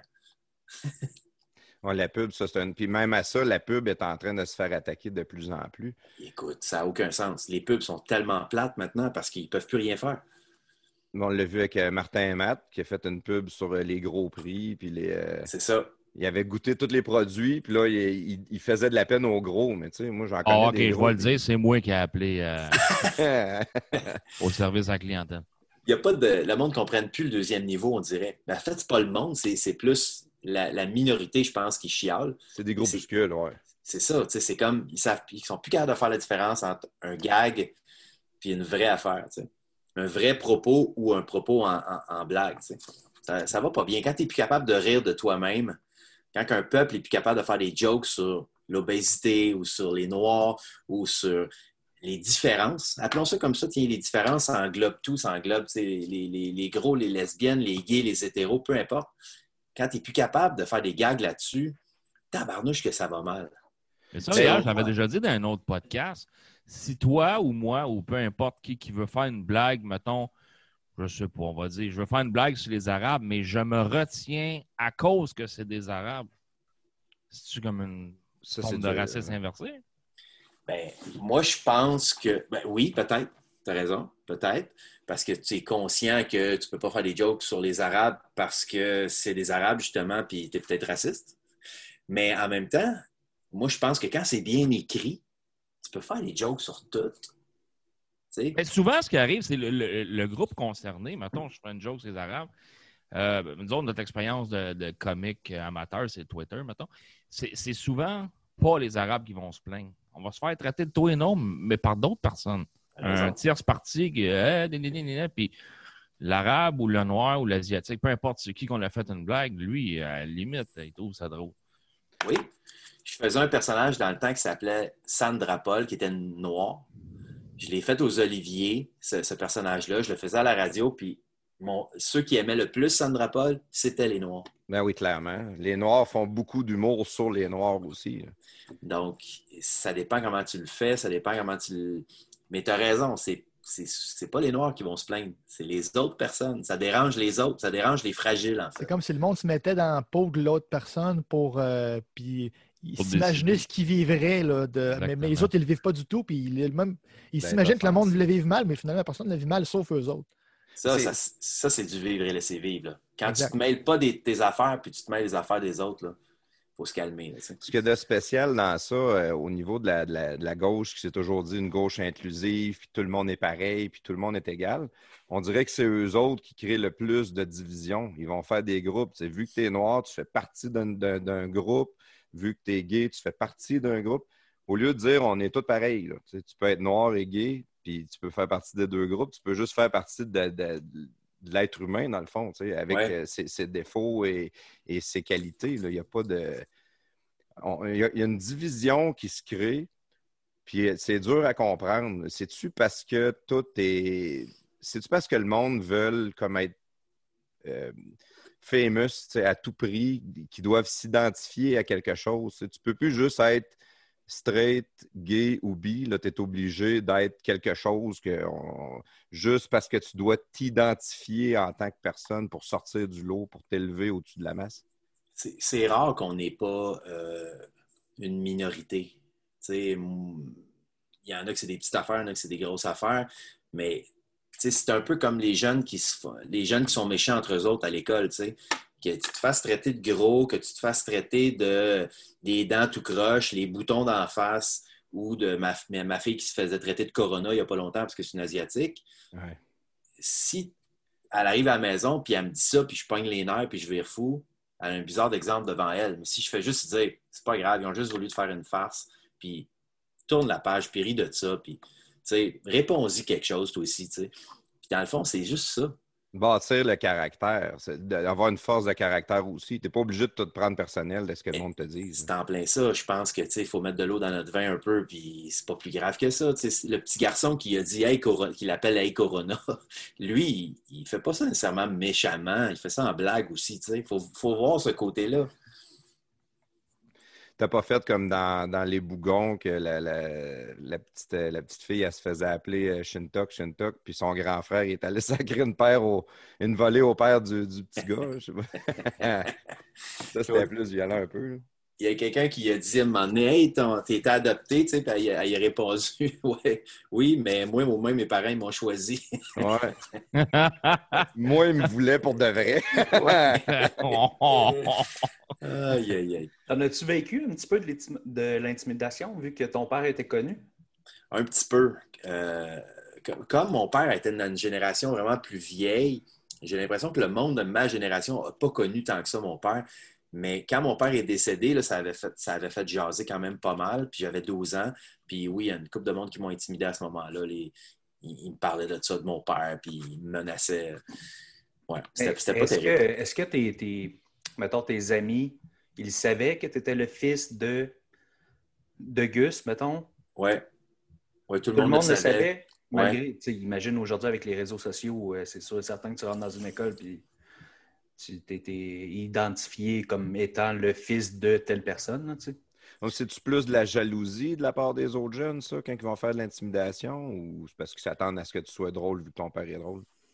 Ben, écoute, il y a toutes sortes de raisons, je pense. Tu sais, il y a la raison aussi que le monde pense que ce, ce métier-là, tu es, très riche, tu sais. Fait qu'il y a, il y a de la jalousie à ce niveau-là. Euh, il y en a qui sont jaloux parce que ton père passe à la télévision. Mettons, pour eux autres, c'est comme, c'est tellement le fun de passer à la télévision, comme si c'était comme si, comme si ça sortait bien gros d'ordinaire. Ça dépend toujours comment tu perçois ça, mais il y a toutes sortes de raisons pourquoi tu te fais intimider quand, ton, quand tes parents sont connus. tu sais. Ouais, ça a du sens. Puis l'intimidation, toi, tu dis, c'est, c'est deux, c'est tes, euh, tes filles, c'est deux filles que t'as? J'ai quatre filles, moi, en fait. Mes deux plus jeunes sont deux Asiatiques, une, une Vietnamienne, une Chinoise, puis mes deux plus vieilles sont mes filles biologiques. OK. Ah ouais, t'as un grand cœur pour avoir adopté, pareil. C'est, euh, tellement le fun. pour J'ai vrai? tel- j'ai tellement l'impression que c'est l'inverse. J'ai tellement l'impression que c'est moi qui ai eu un- le, le plus beau cadeau. là. C'était, c'était quelque chose. Je le referais demain matin. là. On vient de la voir passer, on lui dit bonjour. Un passe en arrière, ouais. C'est vrai? Ouais. Ben, en tout cas, j'ai vu quelqu'un où c'était le chat, je sais pas. Et là, tu repasses. Béatrice, on la voit-tu? Non, Ben, on la voit plus. Attention, elle va repasser. Elle, va... elle repasse. Il y a ça, ça repasse. Bonjour, Béatrice. Salut, ça va bien? Disons, salut, ça va bien? Elle dit. Quel choya, qu'une choya. Il est en train de troller sa fille. Ah oui, on a tout compris. ouais, non, mais le- C'est raciste, ça. En tout cas, moi, je trouve ça raciste. Ouais. Je pense que je vais le couper, ce bout-là. Ouais, comme ça, parce qu'on est fait. tu, vois- tu vois, le, le- le racisme, euh, on se le fait rentrer dans la gorge à toutes les sauces aujourd'hui. Puis j'ai l'impression, moi, que le- surtout les jeunes, les jeunes ne sont pas racistes. là. Pas Nos en tout. parents, les boomers, étaient une génération plus xénophobe, même, je devrais dire, parce qu'ils ne connaissaient pas d'autres races, ils ne connaissaient pas de- de- de- d'autres cultures. Ils étaient entre Québécois. euh, euh, à shop, toute la gang qui travaillait à shop, et c'était tous des blancs qui faisaient toute la même affaire, tout un bungalow, puis un char dans la cour, puis la mère qui restait à la maison. tu sais. Fait qu'eux autres, de voir d'autres cultures arriver, ça leur faisait peur. Puis Absolument. aujourd'hui, on se fait beaucoup accuser de racisme systémique puis de racisme. Mais Ouais. Les jeunes, tu le vois, toi, avec deux Asiatiques euh, à la maison, je suis pas sûr qu'ils reviennent de l'école avec des commentaires de, de racisme ou de, de- de haine à cause d'un groupe ethnique quelconque. Non, mais euh, je connais bien Isabelle Racicot.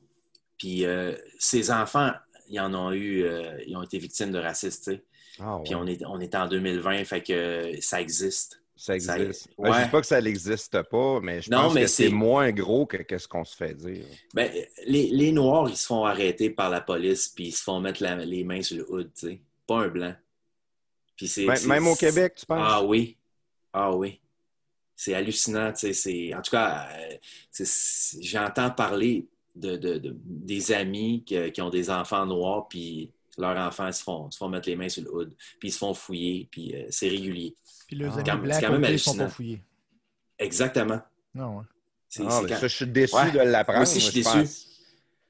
pense- une question d'éducation aussi, tu sais, c'est, c'est, il faut travailler là-dessus, tu sais, ça se fera pas en criant ciseaux, là, régler ça, mais il va falloir faire attention à ça parce que c'est pas, c'est pas, on- les- les- c'est surtout les policiers, tu sais, il y en a qui sont super, mais j'ai l'impression qu'il y en a qui ils passent aux actes, là. Mais des têtes brûlées, il y en a partout. Mais tu penses Ouais. que c'est par racisme euh, profond dans d'eux, racisme systémique parce qu'ils ont, dans le quartier qu'ils sont, ils ont eu euh, des mauvaises expériences avec, euh, avec euh, des Noirs ou? Ben, je connais du monde qui ont des noirs, des enfants noirs, puis ils se font constamment euh, arrêter par la police pour, pour rien. là. Ah, ouais. Ouais. Aussitôt qu'ils les voient en train de, de, de, de flâner un peu. Plus à dans la quelque région de part. Montréal ou euh, un peu partout euh, dans le province? Ben, tu sais, ouais, en banlieue de Montréal. Ouais. Tu mets un noir dans une BMW, puis c'est sûr que tu te fais arrêter. Ouais, ben d'ailleurs, je voulais, je voulais dire quelque chose à, por- à- propos de ça. Tu connais Preach, l'humoriste? Non? OK. Ben, en fait, c'est c'est un humoriste de la relève, puis euh, il accompagne souvent Mike Ward, puis c'est lui son chauffeur la plupart du temps. OK. Puis, ben, souvent, ils ont des belles voitures, euh, noires avec les vitres teintées puis tout. Puis, une manière, il racontait à sous-écoute que euh, quand c'est lui qui conduit, euh, c'est pas long. Tu sais, il disait, mettons, en blague, dans 15 minutes, on va se faire arrêter par la police. Puis, le monde riait un peu, il trouvait ça drôle, mais finalement, 15 minutes plus tard, il se faisait arrêter par la police parce que c'était un noir qui conduisait une belle voiture, tu Ah, ouais. C'est complètement ridicule. là. Ouais. Puis après ça, il disait quand j'ai baissé la vitre arrière parce que Mike Ward était assis sur, le- sur le banc en arrière, puis les policiers ont vu Mike Ward, ils ont dit Ah, ben, OK, tout est correct, puis blablabla. Puis, euh, tu sais, j'étais comme Ah, man, c'est un peu. euh, ben, On dirait que ça se peut pas, hein, mais ça se peut. C'est c'est Ben, fou, hein? C'est ça. J'allais dire c'est un peu, mais c'est beaucoup raciste. là. Mais ça- Très, très beaucoup. hein. Puis Mac Ward aussi, il y a un chauffeur noir, imagine. Ouais, c'est ça. Ouais, oui.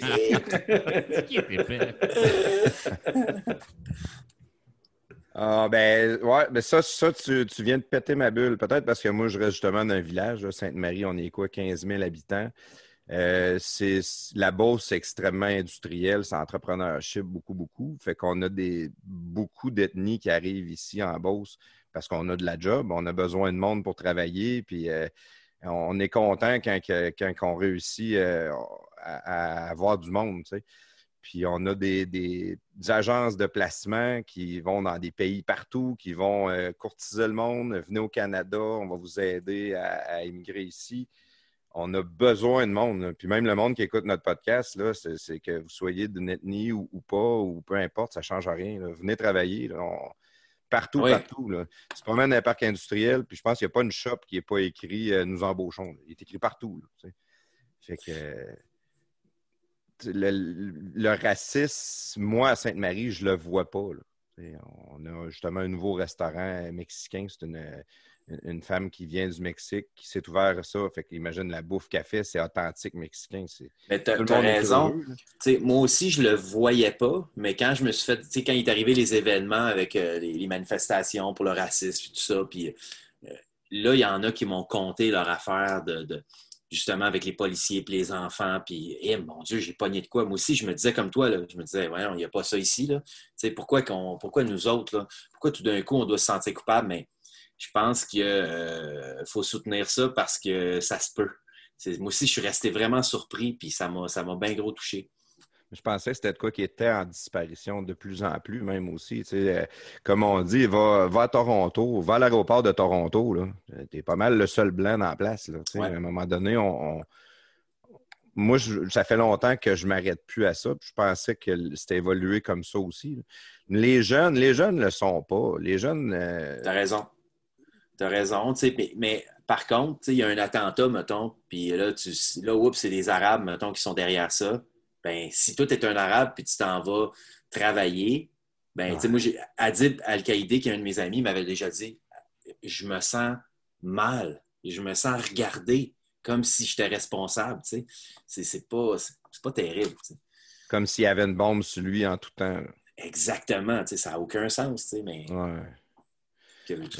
De laisser une chance à une personne, c'est tout le temps plus le fun aussi. Euh, Ouais. Moi, je travaille pour une, une multinationale américaine, puis on a du monde, là, euh, que ce soit homme, femme ou peu importe l'ethnie, on, on travaille avec, avec du monde de toutes les origines. Puis c'est quelque chose que j'ai tout le temps trouvé le fun, justement, parce que ça amène une diversité, puis ça Ben amène oui. une façon différente de faire des affaires aussi.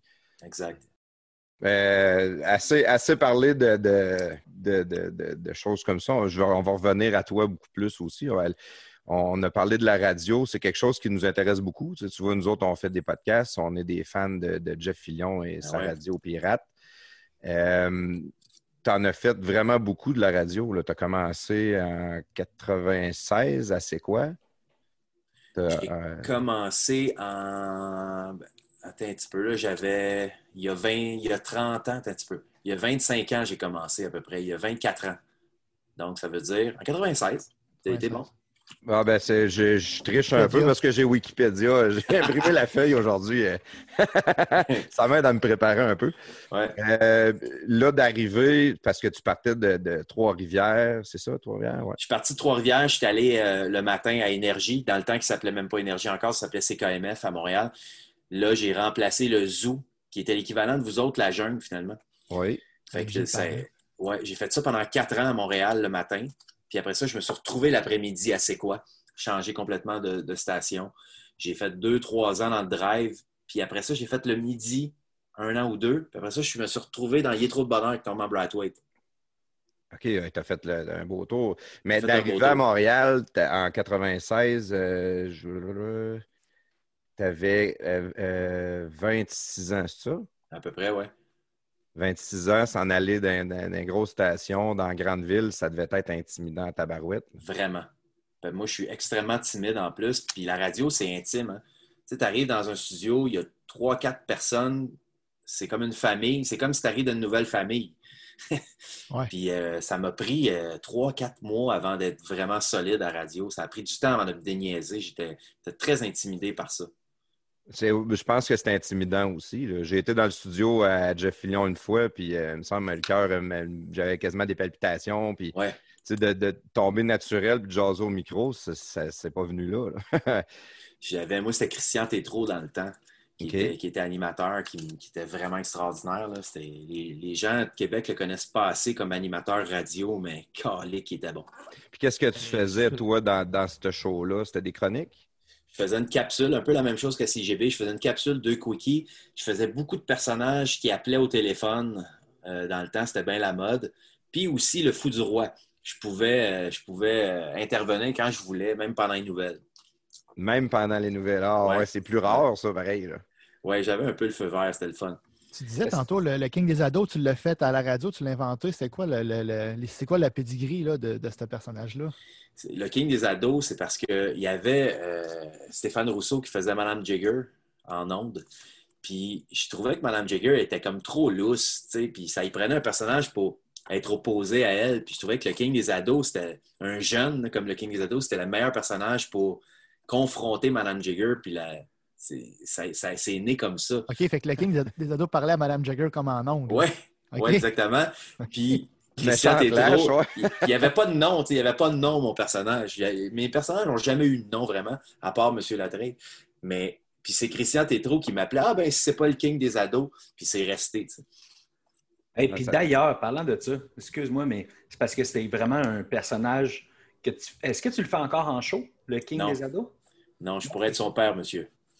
Ouais, non, je sais, mais ça a été quand même marquant parce que moi, je t'ai connu un petit peu, je pense, à cause de, de ce genre de personnage-là, avec M. Latreille aussi. Puis d'ailleurs, j'avais acheté un billet pour euh, ma mère puis euh, son chum pour aller te voir à Québec le 6 juin. OK. Que finalement, ça a été annulé. Puis là, il n'arrête pas de me demander c'est quand est-ce qu'on va pouvoir aller le voir finalement? C'était en janvier. C'est remis en janvier, je pense. En janvier, OK. Bon, je vais leur pense. passer le message. 1er janvier, bêtement. C'est ça? Non, Non, pas, pas- pas le premier. Tu vas te cacher ton jour de l'an. Ouais. tu dois t'en faire parler encore souvent là, de ce personnage-là. Ah oui. Ah oui, vraiment. C'est sûr que l'attrait a comme pris le dessus sur le King, puis j'étais assez content, j'avoue, parce que le King, j'ai fait le tour. J'en ai fait, je n'ai fait un numéro avant mon premier One Man Show, après ça, je n'ai fait un dans mon premier One Man Show, un dans mon deuxième, un dans mon troisième, puis j'ai fait les parlementaires aussi avec le King des ados. Fait Oui. que j'ai comme écrit cinq numéros pour ce personnage-là. Je savais plus quoi écrire à la fin. Sérieux? Ouais. ouais, c'est ça. Mais avec euh, M. Latreille, est-ce que tu le fais encore, lui? Ouais, la trace, c'est un petit, un petit plaisir coupable. là. Je le fais à chaque show. Euh. J'aime ça. Mais c'est pas mal de l'impro, ça, tu sais. Ouais, c'est, c'est carrément de l'impro. Fait que c'est le fun à faire. Puis il parle à du vrai monde aussi. Donc, il y a comme une dimension de, de- entre le vrai et le faux. là, C'est vraiment le fun à faire. C'est de l'impro. C'est la- Tabarouette. l'année que vous avez fait venir. Parce qu'il y avait une madame qui avait accroché solide. Vous l'avez, vous l'avez fait venir en studio, je pense. Vous l'aviez gâté. Deux fois, c'est arrivé à, C'est quoi ça? Ouais. Pendant un mois, j'ai appelé la même dame. Euh, c'était vraiment le fun. Elle, elle- est en amour avec le personnage. Le monde appelait en ondes disait Hey, Réal, ça n'a pas d'allure ce que tu fais? T'es en train de. La madame elle est en train de tomber en amour avec toi puis tu n'existes même pas. C'est quoi? Tu t'as, cruisé, en, au téléphone? Puis... Ben, c'est elle qui me cruisait. OK. La madame avait du temps, elle me jasait, puis écoute bien. Toi, t'embarquais là-dessus au bout quand elle te parlait. Même j'y avais envoyé des fleurs. J'avais envoyé Steph Lefebvre. J'avais envoyé Steph Lefebvre déguisé en clown, il portait des fleurs live en ondes. C'était vraiment drôle. Ah, wow. Ça, euh, puis M. Latreille, lui, il a, commencé plus tard, là, parce qu'on a fait le matin à C'est quoi? Après ça, tu es monté de faire le drive, t'as dit? Ça, t'as Ouais. fait ça longtemps? Le drive, j'ai fait ça. euh, j'ai fait ça deux ans, puis je suis redescendu. Après ça, je suis allé faire du midi. Je suis allé faire. Après ça, je suis remonté dans le drive, euh, animer une émission qui s'appelait La Gang de Malades. Ça, c'est un des mes plus beaux souvenirs radio. Parce que là, j'avais le feu vert. Là, ils m'ont carrément dit fais ce que tu veux en ondes, on te donne une émission. Fait que là, C'était j'étais. c'était toi comme- qui leadais le show? En fait, je- j'ai j'ai jamais été. euh, jamais leadé un show de radio. J'ai toujours été le deuxième. OK. Tu sais, le sidekick. J'ai jamais été le gars qui présentait les tunes ou quoi que ce soit. pour C'est remplacer. souvent le deuxième qui est le meilleur, hein, on dit ça. C'est sûr. Non, mais Salut, plafond. Salut, euh, prestateur.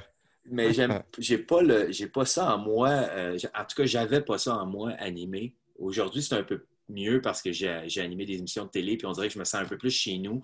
Mais dans ce temps-là, là, j'avais aucune capacité pour animer un show de radio. Imagine. Mais ça, ça doit être vraiment dur aussi. là. Tu sais, nous autres, on fait des podcasts, puis tu le vois, là, c'est les deux pieds sur le pouf, on jase, c'est, bien le fun, mais d'être à radio à tous les jours, puis là, on a un 7 minutes, il faut remplir un 7 minutes, il ne faut pas qu'il y ait de blanc, faut... ça doit être extrêmement, extrêmement difficile à faire. Mais je te dirais que même un 7 minutes, t'es généreux parce que dans ce temps-là, c'était un 3 minutes et demie, 4 gros maximum. Et si bol. Fait qu'il fallait que tu punches assez solide puis vite. Puis moi, mon mandat, c'était idéalement, puis mes boss, ils me le disaient clairement, faudrait que ça sorte toujours avec un rire. Puis, tu sais, là, ça fait un bout qu'on jase ensemble, puis commencer à me connaître. Je suis pas le genre de gars qui aime ça forcer. Ouais. Donc, j'essayais d'être bien attentif à ce qui se disait pour pouvoir puncher sans forcer. Parce que moi, je voulais pas que le punch soit écrit. Fait que euh, c'était un, c'était un beau défi. C'était le fun. Je réussissais, euh, mettons, à 80 C'est, le- le- ton côté qui est fort en improvisation qui devait t'aider certains là-dedans. là. Sûrement, puis mon côté relax aussi, parce que j'avais pas l'impression que j'étais obligé de puncher. Mais il fallait, fallait que je le fasse, parce que quand je le faisais pas, souvent le boss, il me demandait qu'est-ce qui se passait. ah ouais, tu passes dans le bureau tantôt, hein? Il te Ouais. regarde dans la vitre, là, puis il te fait des gros yeux. Là. Pourquoi le monde rit pas? Oui, puis tu sais, les boss de radio, dans ce temps-là, c'était des boss de radio musicale. Hein? Fait que eux autres, ils connaissent la musique, mais l'humour, ils connaissent pas ça. Fait qu'ils pensent qu'on est comme une machine, là, tu sais. Voyons, il est où le solo de guitare dans la? Ben, il embarque tout le temps, le solo de guitare, mais un, un gag, ça veut pas dire que ça va embarquer. là. Ouais, eux autres, ouais. Ils voient ça comme une tune euh, sais, puis c'est pas de même pas en tout. Puis toi, tu forçais pas, mais là, le, le- le- quand tu faisais le drive, c'était qui l'animateur principal? La, la première fois que je suis arrivé à C'est quoi, c'était Patrice Lécuyer puis Bernard Fortin. OK. Ouais. Que, euh, C'était assez intimidant, merci. Puis en plus, les boss m'avaient dit on t'engage parce que Patrice, il est assis, il est, il est comme dans ses pantoufles, puis on veut le sortir de ses shorts. Là. Fait que essaie de faire shaker l'antenne un peu. Puis il voulait que je le provoque, tu sais. Ah, c'est un beau mandat, ça, pour que Ouais. Patrice sorte du studio et dise lui, je le veux plus. Ouais, au début, c'était un peu ça. Au début, je sentais qu'il tripait pas. Mais quand il a compris comment je fonctionnais, euh, ça, on, est, on a fait un maudit beau duo ensemble. Puis est-ce que lui, toi, tu dis que tu forces pas, est-ce que lui, il devait forcer pour rire des fois? Est-ce qu'il essayait de te donner du gaz ou de, de, de monter ou mousser le show, peut-être? Au début, je sentais qu'il forçait parce qu'il comprenait pas trop où je voulais aller. Mais plus que ça allait, je sentais que je le mettais de mon bord, puis il aimait tellement ça. là. Des fois, même, il, il imitait mes personnages, puis il voulait que moi, j'anime. Oh, c'est Ah, bon. mais il a l'air Ah, ouais. d'un bon public, Patrice Lécuyer. Des fois, tu Ouais. vois dans ses émissions, il, tu sais, il rit. il- C'est un, un gars qui rit souvent. De... Ça en a un qui a beaucoup d'énergie aussi. Ouais, ah oui, mais ça. Patrice, il a comme le talent de, de- Dès que tu te trompes ou dès que tu, tu fais un gag, il est capable de tout ramasser ça rapidement. tu sais, Il est, il est assez... à- il est, il est très allumé. euh, C'est c'est- c'est un... C'est un- c'est bien le fun de travailler avec lui. Il est- quand, quand tu l'as de ton bord, c'est incroyable. Puis quand tu es allé sur le midi, c'était avec qui? Au début, c'était avec euh, Michel Barrette puis euh, Éric Nolin. Ouais, gars, tu as travaillé avec tous les gros noms partout, hein, dans le fond. euh. Ouais, je suis pas mal chanceux. Ah oui. Ouais. Travailler avec euh, Jean-René Dufort, puis. euh, OK, à l'époque fait- de Roxane Saint-Gelais, puis tout. là. Ouais, j'ai fait trois ans d'Il est trop de bonheur. Et avec euh, Normand, Marie-Hélène Prou, il y avait Jean-René. Des fois, il y avait Roxane. Des fois, il y avait Chantal Maccabé qui venait le matin. Des fois, il y avait Roger Brulotte qui faisait sport aussi. C'était le fun. T'as-tu Ah, senti, la, la- ça, la- ça allait ça. t'as-tu senti la lourdeur? Parce que je sais qu'à un moment donné, il y avait de la chicane euh, dans l'équipe. Ouais. Tu l'as senti la lourdeur? C'est fatigant d'essayer de faire des jokes là-dedans, non? C'est drôle ce que je vais te dire, là. Mais je suis peut-être perdu ou quoi que ce soit. J'ai jamais rien vu venir. Un matin, Normand, la veille, en fait, Normand me dit à matin, je m'en vais parler à Paul Arcan. Parce que Paul Arcan, c'était la station qui était juste au deuxième étage. Ouais, j'étais dans le même building, 211 Ouais. Gordon. ouais. Puis il me dit, euh, à matin, je m'en vais tout expliquer ce qui se passe à Paul Arcan. Puis je dis, qu'est-ce qui se passe? J'étais- J'avais aucune idée. Parce que probablement, j'étais tout le temps dans mon écriture de quickie, de sketch, de bebel. Puis j'écoutais pas vraiment ce qui se passait après le show. Moi, j'allais travailler, j'allais enregistrer mes affaires. Mais ce matin-là, ils m'ont demandé de remplacer Normand à l'animation. Et tabarouette, OK. Pour un, un problème que tu savais même pas en plus. Exactement. Puis c'est- la vie est bien faite, là. je me, c'est la première fois de ma vie que je me suis levé en retard pour faire de la radio. Mon cadran, il a sonné, je l'ai éteint. Puis il m'appelait chez nous. Le show était commencé, puis il m'appelait, j'étais à la maison. C'est qui qui a, qui, qui a l'idée? Ben écoute, c'est Normand qui lidait, parce que Normand, il lidait jusqu'à 7h30 le matin, puis à 7h30, il allait voir Paul. Mais lui, il ne comprenait pas pourquoi je n'étais pas là. Il pensait que j'étais fâché. en plus, la recherchiste qui essayait de m'appeler, il y a comme une liste de noms, c'est quoi? Puis il y a un nom qui est juste en haut du mien, sa liste. Il s'appelle Réal Bélanger. Puis Réal Bélanger, c'est un technicien. Puis elle pense que je suis Réal Bélanger. Parce que je l'en. Parce que, en fait, elle, excuse-moi, elle appelle Réal Bélanger en pensant que c'est moi. Puis lui, il l'appelle, puis il l'engueule. Qu'est-ce que tu fais me réveiller un matin? J'ai travaillé hier soir, puis il raccroche. Elle, elle pense que c'est moi. Elle, weird. devait pas être grosse dans ses shorts, elle. Elle capotait.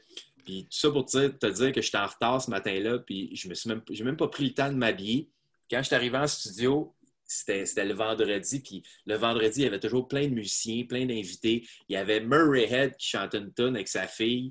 Il y avait le, le- monsieur qui s'occupait des sushis d'un restaurant Kaizen à Montréal. Puis il y avait la pharmacienne à Normand qui était invitée ce matin-là. puis moi, il fallait que je fasse une entrevue avec Murray Head. Puis j'avais aucune idée qu'est-ce qu'il faisait, ce gars-là, ça avait l'air de une espèce de rock détente de ce monde-là. J'étais super mauvais. En pyjama. Ouais, le monde pensait que je niaisais en ondes. Il écrivait des courriels en disant Réal, à matin, il est vraiment drôle. Qu'est-ce qu'il fait? Mais t'étais juste pas là pendant tout. J'étais juste pris, là. J'étais mal pris. Puis Normand, as-tu gardé le show après ou non? Ça a été. euh, Ouais. ils ont- ils ont- ils ont- OK. Il a gardé le show après, puis euh, l'année d'après, ça a été, euh, ça a été, ça a été rappé. Puis là, tu t'es ramassé où?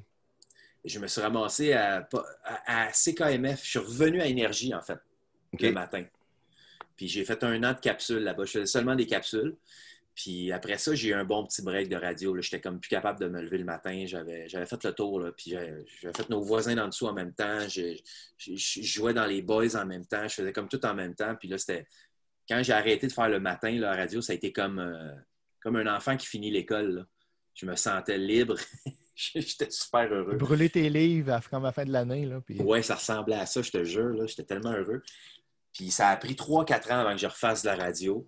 Puis euh, je suis revenu après ça, c'est quoi le midi, dans un show qui s'appelait Lunch de fou, avec plein d'humoristes, un peu comme Midi fou dans le temps, un, un show d'humoristes mélangés qu'on faisait chacun nos, nos, nos stand-up puis nos sujets. C'était bien le fun. Toujours en faisant de l'humour au travers. Puis tu faisais-tu de la TV au travers aussi? Ouais, j'ai toujours fait de la télé en parallèle. Euh, J'avais toujours eu deux, trois shows de télé en même temps. Euh, puis je commençais à faire de l'animation. Là, J'avais un show à Z Télé qui s'appelait Les Tripeux. Euh, je rencontrais du monde passionné de- de- de- d'adrénaline. fait que je faisais ça en même temps. C'était c'était- c'était bien cool. C'était bien varié, mon affaire. Puis qu'est-ce que tu aimais le plus, la TV ou la radio? J'ai aimé plus la radio, j'avoue. Mais la télé, les mauvais coups, les mauvais coups comme Au-delà du Réal, comme nos voisins en dessous, ça, je peux pas dire que j'ai haï ça. J'ai adoré ça autant que la radio. Tu sais, c'est- tu peux pas les comparer les deux, c'est juste ça. Ouais, c'est- c'est c'est- c'est des comme. Ça dure moins longtemps. là, C'est des, des- des- des marathons là, de trois semaines quand tu tes allé au Japon. Puis au-delà du Réal, tu as, voyagé un peu aussi. Là. Oui. Ça devait être cool d'aller un peu partout pour. euh, Oui, puis une gang de chums ensemble, tu sais. C'est- moi, le, moi, sketch que je, qui me, je me rappelle le plus, c'est celui que tu étais en, ça en Italie. En Italie, tu magasines, puis là, tu parles en italien. Ton, je Hey, sais qui bon. l'acteur, là, je me sais plus c'est quoi son nom, là, qui, euh, qui parle en italien. Là, dans. euh, C'est un gars de Québec en plus, il s'appelait Philippe. Il joue dans quoi, dans lui, là? euh, Il jouait dans Québec-Montréal. Ouais, il joue dans Québec Montréal. Il joue dans, der- dernièrement, il joue dans un autre film, je ne me souviens plus, mais ça, il parlait en italien, puis là, tu essaies de répéter, puis ça, doit être- ça, doit être. euh, Tu vas d'un tu sais, party rave. Moi, je l'ai vu, stressant, ça. C'est celui-là qui va d'un party rave, puis euh, il jase avec la fille, puis euh, je m'en vais d'un party rave à soir. euh, T'aimes-tu ça danser? Aimes-tu la musique? Puis euh, elle, elle, veut juste te vendre un costume, elle n'en a rien à foutre de ce que tu fais dans la vie. là. Ouais, c'était weird de parler puis de pas savoir ce que je disais. tu sais. En plus, ah, c'est ça. le- savais pas ce que je disais, tu sais. C'est Laurent Paquin, me semble. Non, c'est Steph, Lefebvre. Steph Lefebvre. Steph Lefebvre, c'est lui qui disait à l'autre gars, dis telle affaire, dis telle affaire. Puis, ah ouais, ça c'est. Ça, ça devait être que- stressant quand tu pars, là, tu euh, quand tu fais une affaire à. à- tu es habitué de faire de l'impro, là, mais veux, veux pas, là, t'as la personne en pleine face là, quand tu fais tes, tes niaiseries. là. Euh, c'est- c'est pas si stressant parce que c'est. faut que tu vives ça. faut que tu vives tellement le moment présent. Tu sais, la personne est devant toi, puis tu essaies de la pogner. Donc, tu peux pas être. C'est c'est difficile, il n'y a comme pas de stress. Je te le dis, il y a trop de concentration là-dedans. OK. Ouais, t'es comme trop mindé à faire ton Ouais. à faire de la faire bien. Fait que tu- moi, je comprends un peu ce que tu veux dire, mais quand même, ça doit être quand même intimidant, un peu le- quand arriver puis partir, tes, partir ton sketch avec, euh, avec des inconnus de même en, en- Ben, en live. Là. Il y a des affaires que j'ai faites que quand j'y pensais trop d'avance, j'avais vraiment la chienne. Tu sais, j'avais pas le goût parce que j'étais trop stressé. Mais euh, souvent, ça allait tellement vite quand on tournait qu'on n'avait pas le temps de réfléchir. On était déjà c'est comme si on se garochait dans la piscine d'un coup. là. On n'avait pas le temps de sentir que l'eau était frette. là. OK. Puis ça, t'as fait ça pendant combien de temps au-delà du Réal? Ça a été une saison, ça. Puis t'aurais-tu aimé ça que ça continue? euh, le- le- Mais hein. Puis comment ça marche, les contrats? Ils vont avec les codes d'écoute? Ils vont avec... euh, Ouais, ils vont avec les codes d'écoute. On était mal placés, ça c'est sûr. Euh, Radio-Canada, ils ne croyaient pas bien ben à ce show-là. OK. Euh, ils trouvaient ça trop fou, trop flyé. Ouais. Puis c'est dans le temps de. Ça vous dit peut-être quelque chose d'un directeur des programmes qui s'appelait Mario Clément, qui était extraordinaire. C'est lui qui a amené, euh, qui a amené Tout le monde en parle, la petite vie. Il a amené plein d'affaires à Radio Can, lui. Puis euh, il a perdu sa job la même année qu'au-delà du Réal. Donc, quand il est parti, lui, on savait que ça revenait pas, malheureusement, parce que c'était son idée au-delà du Réal avec nous autres. Lui, il voulait, tu sais, il tripait sur ce show-là. lui. Ah ouais, c'est... c'est- Puis il est rendu où, lui? Tu sais-tu? Écoute, il s'est promené un peu partout. Je pense que maintenant, il travaille chez Pixcom, euh, puis il développe euh, des idées là-bas. OK, OK, OK. Ah ouais. La TV, la TV, ça, euh, moi, c'est, euh, je trouve ça impressionnant. C'est pas quelque chose qui m'attirerait d'aller faire, justement. Je trouve que c'est, beaucoup trop, euh, beaucoup trop demandant à tous les aspects. C'est pas juste euh, ta voix ou, euh, comme tu as dit, tu étais fait de la radio en pyjama. À la TV, il faut tout le temps que tu sois euh, shiny, parfait. Dans ton cas, ça serait les maquilleuses. Il faudrait vraiment développer un budget. Ouais, c'est ça. Moi, les... Nous a, ce que j'ai fait à la télé dans ces genres de shows-là, justement, ce qui était le plaisant, c'est qu'il n'y avait pas de maquilleuse, il n'y avait pas de coiffeur, il y avait, on n'avait pas vraiment un beau look. C'était vraiment juste des, des jeunes petits bums qui s'amusent ensemble. C'était ça le show. Fait qu'on avait ça. Puis, mais ce qui était des heures et des heures, c'était le montage. Parce que moi, je co-réalisais ces shows-là. Donc, je passais des nuits et des jours en salle de montage. Puis c'est compliqué parce qu'on tournait souvent à 4-5 caméras. Puis on, un gag que tu voyais à l'écran, qui un gag, quand je dis un gag, c'est comme justement le, traducteur en Italie. Ben, on a peut-être tourné ça pendant deux heures, nous autres, puis on a fait 4, 5, 6 boutiques. Fait qu'on revenait avec 7, 8 cassettes d'une heure fois 5 caméras. Fait que tout visionner ça, ça nous prenait peut-être deux jours, juste ce sketch-là. C'est le montage qui était, qui était l'asile après. Là. Puis on Le- prend- le- Ouais, ouais. Le monter, le, pas le monter, mais le, le faire, c'était le bout de le fun, mais après ça, Ouais. il y a le bout de plate qui s'en vient. là. Exactement. Puis on prenait la crème. Tu sais, on, on jetait aux poubelles 95% de ce qu'on tournait. Ouais. Ça devait moins te déranger de l'acheter parce qu'après deux jours, tu ne devais pas la trouver drôle, ben, ben ta, ta- ta joke non plus. T'as raison, c'est ça qui était dur. Il y avait deux défis là-dedans. Il y avait monter toi-même. Tu sais, quand tu montes le gars, puis c'est quelqu'un d'autre, c'est pas pire. Mais quand tu te montes toi-même, tu te trouves. Déjà, tu te trouves pas drôle. C'est complexe. Puis le but, c'était de se souvenir pourquoi c'était drôle après l'avoir vu 500 fois. Pourquoi, pourquoi déjà c'était drôle, ça? C'était quasiment ça qu'on se posait comme question. C'était vraiment pas évident. Non, ça doit pas. Dans, dans, le, dans les acteurs, dans l'humour ou dans la radio, as-tu, toi, des inspirations, des, des personnes que tu t'es inspiré d'eux autres ou que tu as essayé de travailler dans, dans le même genre qu'eux autres ou tu es resté authentique à 100 ben, tu t'ins- tu t'inspires toujours de plein d'affaires. Quand j'étais jeune, il y avait un comique français qui s'appelait Pierre Richard, qui n'est pas décédé aujourd'hui, qui est, qui est encore là, qui m'a inspiré beaucoup. Euh, il y en a plein. tu sais, Je te dirais, Yves P. Pelletier m'a inspiré beaucoup. Michel Courtemanche. Moi, j'ai commencé avec Michel Courtemanche OK? dans, des, dans des bars avant qu'il soit connu. Il était connu, il commençait à être pas mal connu au Québec, mais il n'y avait pas de son spectacle solo encore, puis il était plus connu en France. Puis je faisais des bars avec, puis lui, il m'inspirait. Lui, je voulais être aussi drôle que lui, aussi vite que lui, aussi. euh, il, était, il était incroyable en stand-up comique. Parce Ouais, qu'il ouais, faisait ouais. pas juste du mime, tu sais. En stand-up, le Michel, c'était une machine. Ah, ouais. Ah ouais. Parce Ben, qu'on l'a- c'est- on- il s'est fait connaître à cause du mime, par exemple. Oui, t'as raison, parce que moi, je le trouvais plate en mime. Quand je l'ai vu faire des shows, j'ai trouvé bon. Sauf une fois, il a essayé d'improviser, puis il a manqué Ouais. son coup, il faisait pitié. Je, je, je suis même pas capable de regarder cette vidéo-là encore. Ouais, ça a été la, la- la fin, ça, malheureusement. Pour Michel. Ah non, euh, Quand il est revenu, ça, parce qu'il était parti un bout, à un moment donné, il est revenu, puis même, je pense qu'il avait remboursé le monde. là. Il a dit Allez vous faire rembourser, je suis plus capable. Puis... Exact.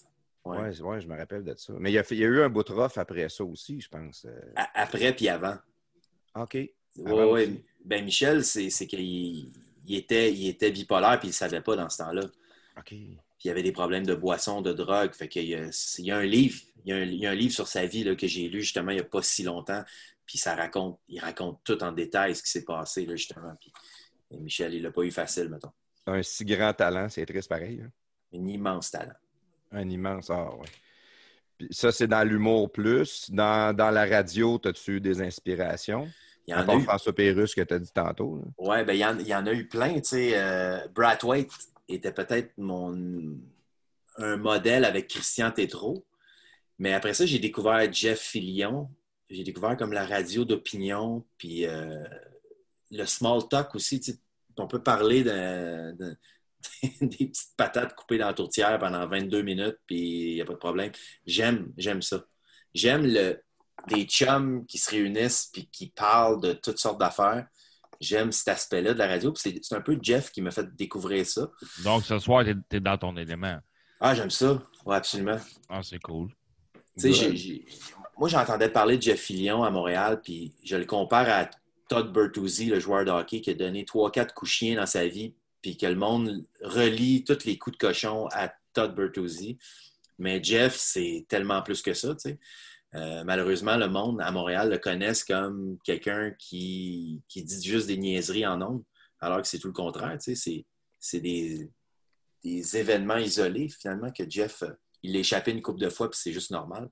Il est peut-être allé plus loin, parce que Jeff, il avait essayé de faire un peu l'Howard Stern euh, du Québec, tu sais. Dans ses débuts, ouais, C'est 96, 17, 18 à choix. C'est un grand défi quand même, là, tu sais. euh, On dirait que le monde Stern. l'air oublié qu'il n'y a plus 28 ans. Il y a 52, puis c'est plus le même. Ah, C'est sûr. Fait un show de 4 heures, là, à un moment donné? C'est sûr que sur un show de 4 heures, tu peux en échapper une fois ou deux. Puis c'est pas tous les shows non plus qu'il l'échappe. là. Mais, mais souvent, le monde, ils vont juger ce qu'il va dire, puis ils vont l'interpréter négativement parce que c'est pas, les- c'est pas leur valeur. là. Puis c'est souvent ceux qui c'est pas leur valeur qui vont crier le plus fort, puis ils vont te planter, puis ils vont te répéter, puis ils vont te faire passer Ouais. pour un câble. là. Moi, je voulais comprendre, tu sais, comme je fais beaucoup de routes, euh, j'écoute beaucoup de radio, podcasts, j'écoute plein d'affaires en tournée, tu sais, puis je voulais tout comprendre, Jeff Fillion. Fait que j'ai- je suis parti du début, je suis allé écouter tout ce que je pouvais sur le web, puis dans le temps, sur Radio Ego. Oui. Puis, euh, là, je me suis mis à découvrir tous les personnages, tu sais, euh, euh, Landry, qui Yves faisait de la radio. Landry. Yves Landry. Ah, ouais, c'était phénoménal, ça. ça se peut pas, là. C'est- C'était génial, tu sais. J'ai j'ai eu bien du fun. Puis dans le temps même, tu sais, euh, Jerry qui faisait ses chroniques de chez eux, tu sais, il y a des moments mémorables, puis à un moment donné, le téléphone, il sonne, puis il se demande il est où le téléphone, c'est le téléphone de sa fille. il, cherche partout. Voyons, où donc, tabarnak? Il est où le téléphone-là? Bon, le chien les jambes. Hey, je t'en Oh oui, ça, c'était, écoute, et- c'était supposé d'être euh, même pas, tu sais, c'était pas rendu, c'était supposé être une chronique facile, vite, vite, mais c'était la meilleure, je pense. Ouais. Fait Il a révolutionné la radio au Québec quand même, euh, Ouais. Jeff. Ça, ça va finir par arriver à Montréal, ça aussi, ce type de Ben. J'imagine, parce qu'il n'y en a pas. Il y a un manque. Il y a un manque. Tu sais, la radio d'opinion et de, et de. Comment dire? C'est plus que de la radio d'opinion. Parce que la radio d'opinion, quand même, il y en a un peu à Montréal avec le 98.5, là, avec Paul Arcan. Euh, c'est plus. On dirait que c'est que ce que le monde dise en soupant. Une gang de Ouais. chums va se faire un souper, c'est ça qui se passe. C'est eux autres, ils vont le dire en nom. Puis il y, a- quelque chose de, de, quelque chose de, de beau puis de vrai là-dedans que j'adore. tu. Ouais, ben, je dis pas que Paul Arcand il est pas vrai, je dis juste que c'est trop euh, protocolaire. Euh, écart, la météo, à 20 les heures de spectacle, c'est Ouais, ça, c'est- la radio, tape, hein. c'est nerf. Ouais, t'as Euh, raison. Jeff, quand il va faire, mais je sais pas à choix, honnêtement, je n'écoute pas tant. Mais sur les podcasts, il fait une entrevue avec quelqu'un.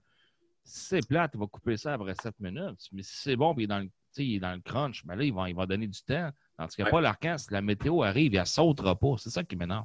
C'est sûr. C'est sûr, pour eux, c'est encore une vieille mentalité de radio. T'sais, La météo, là, on s'entend, on l'a sur une montre, on l'a sur le cellulaire, on l'a partout. Là. Ouais. On a des fenêtres. Moi aussi. Ah, ouais, bon le trafic, tu l'as sur Waze, puis tu l'as sur Google Maps. Puis, euh, Mais le, trafic à Montréal, ça donne rien de le faire pour vrai. ouais, c'est anyway, t'es tout le temps pris, anyway. Pour vrai, j'ai jamais, j'ai pas encore compris. Ou ben donc, prenez 4 secondes puis dites juste c'est où que tu peux rouler. tu sais. Au lieu de dire c'est où que tu peux pas pendant 10 minutes. Ben, ils vont dire prends le métro. Toi, toi, Réal, t'écoutes plus, euh, quand t'écoutes Jeff, tu l'écoutes plus sur RP ou euh, à choix? Euh, je euh, sur RP, j'écoute ses podcasts. Fait que c'est un mélange des deux. tu euh, j'écoute un peu des deux, en fait. Je Ouais, dirais que c'est que- 50-50. Tu peux avoir accès à, à choix, les, les- les podcasts de choix sur RP aussi. là. Ouais. À choix, ce qu'il y a d'intéressant, c'est les gros invités. Tu récemment, il y a eu Guy Lafleur. C'est Ceux-là qui amèneront moins à RP parce qu'à choix, il y a un mandat aussi. Puis, euh, comme Bessil a dit, on- on- nous autres, on est des pirates, on l'écoute à Radio Pirate. Donc, on l'écoute moins à choix parce que souvent, les sujets qu'on qu'il a parlé le matin, ben, il va en reparler le midi. Ouais. Euh, en termes de show de radio, parce qu'il est formaté radio pareil à choix, c'est le meilleur au Québec. Il y, a, il y a du beat, il y a le PC est là.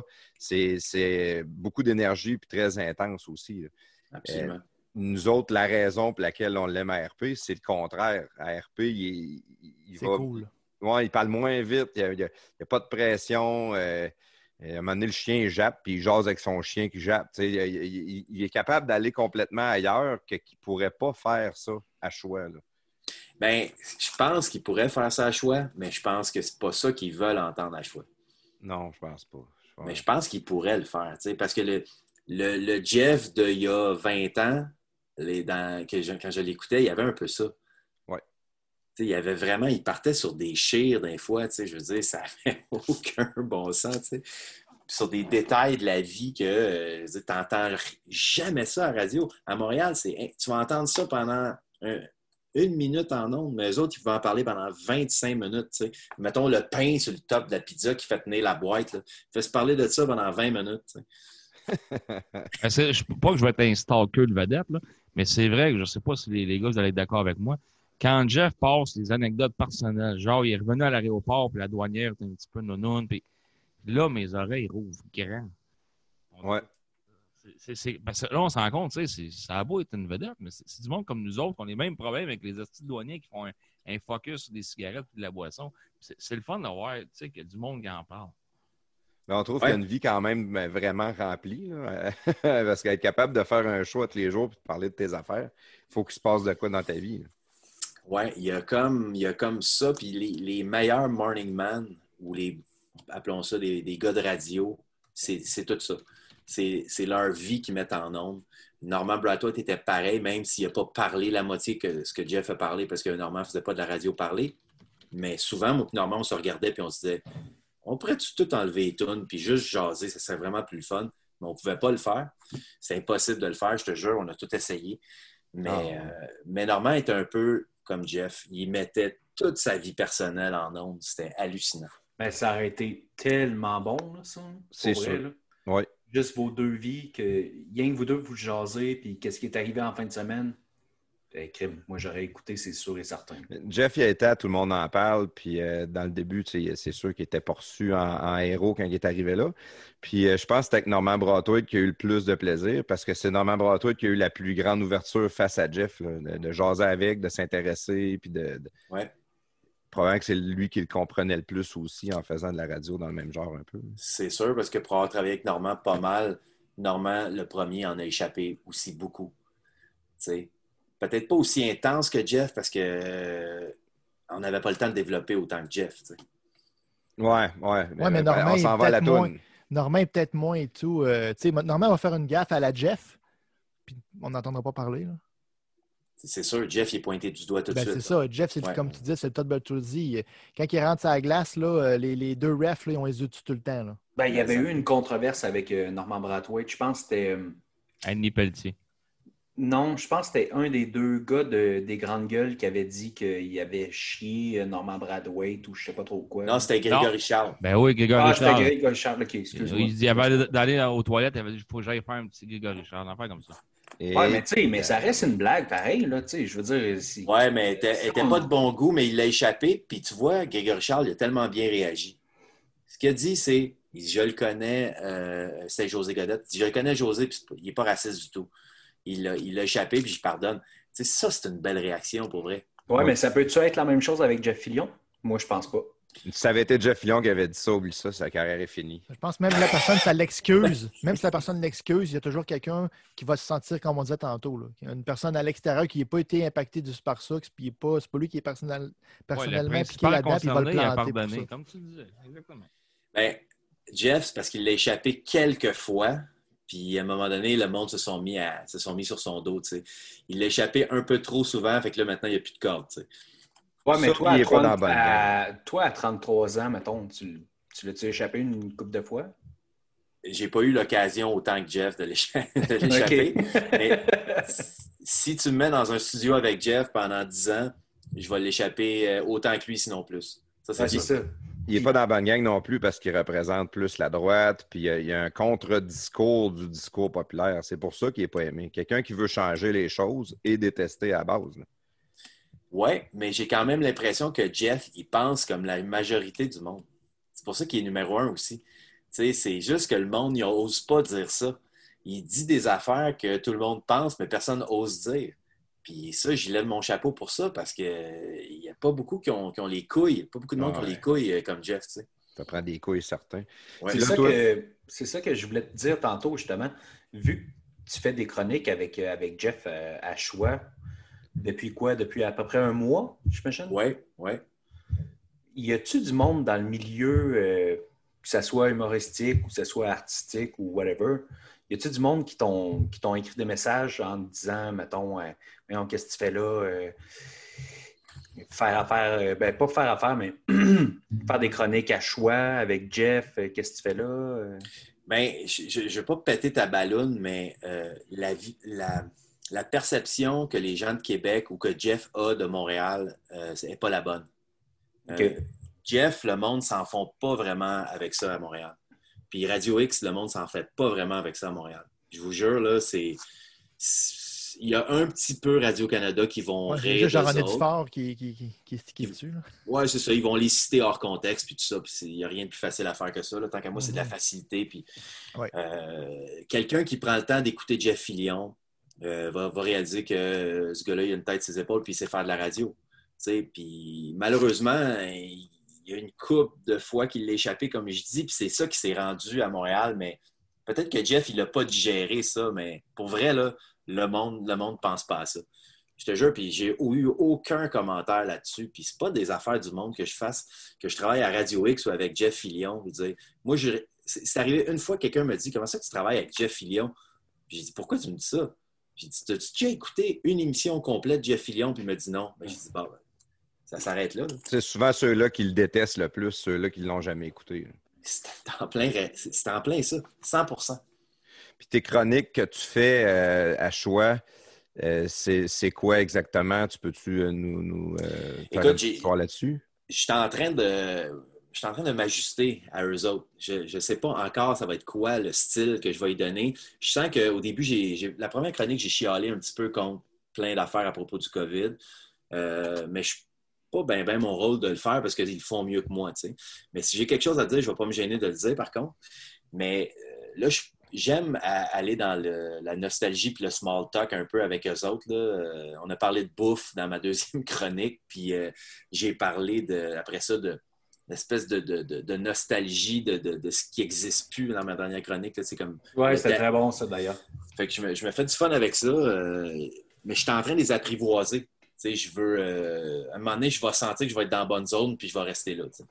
Ouais, mais t'as pas peur d'un autre côté que, mettons, euh, tu sors un nouveau show ou whatever, puis que tu te fasses plus inviter à Tout le monde en parle, par exemple. Vu que tu es comme chroniqueur à Choix Radio X Québec, puis que c'est, c'est, entre parenthèses, c'est très mal de faire ça.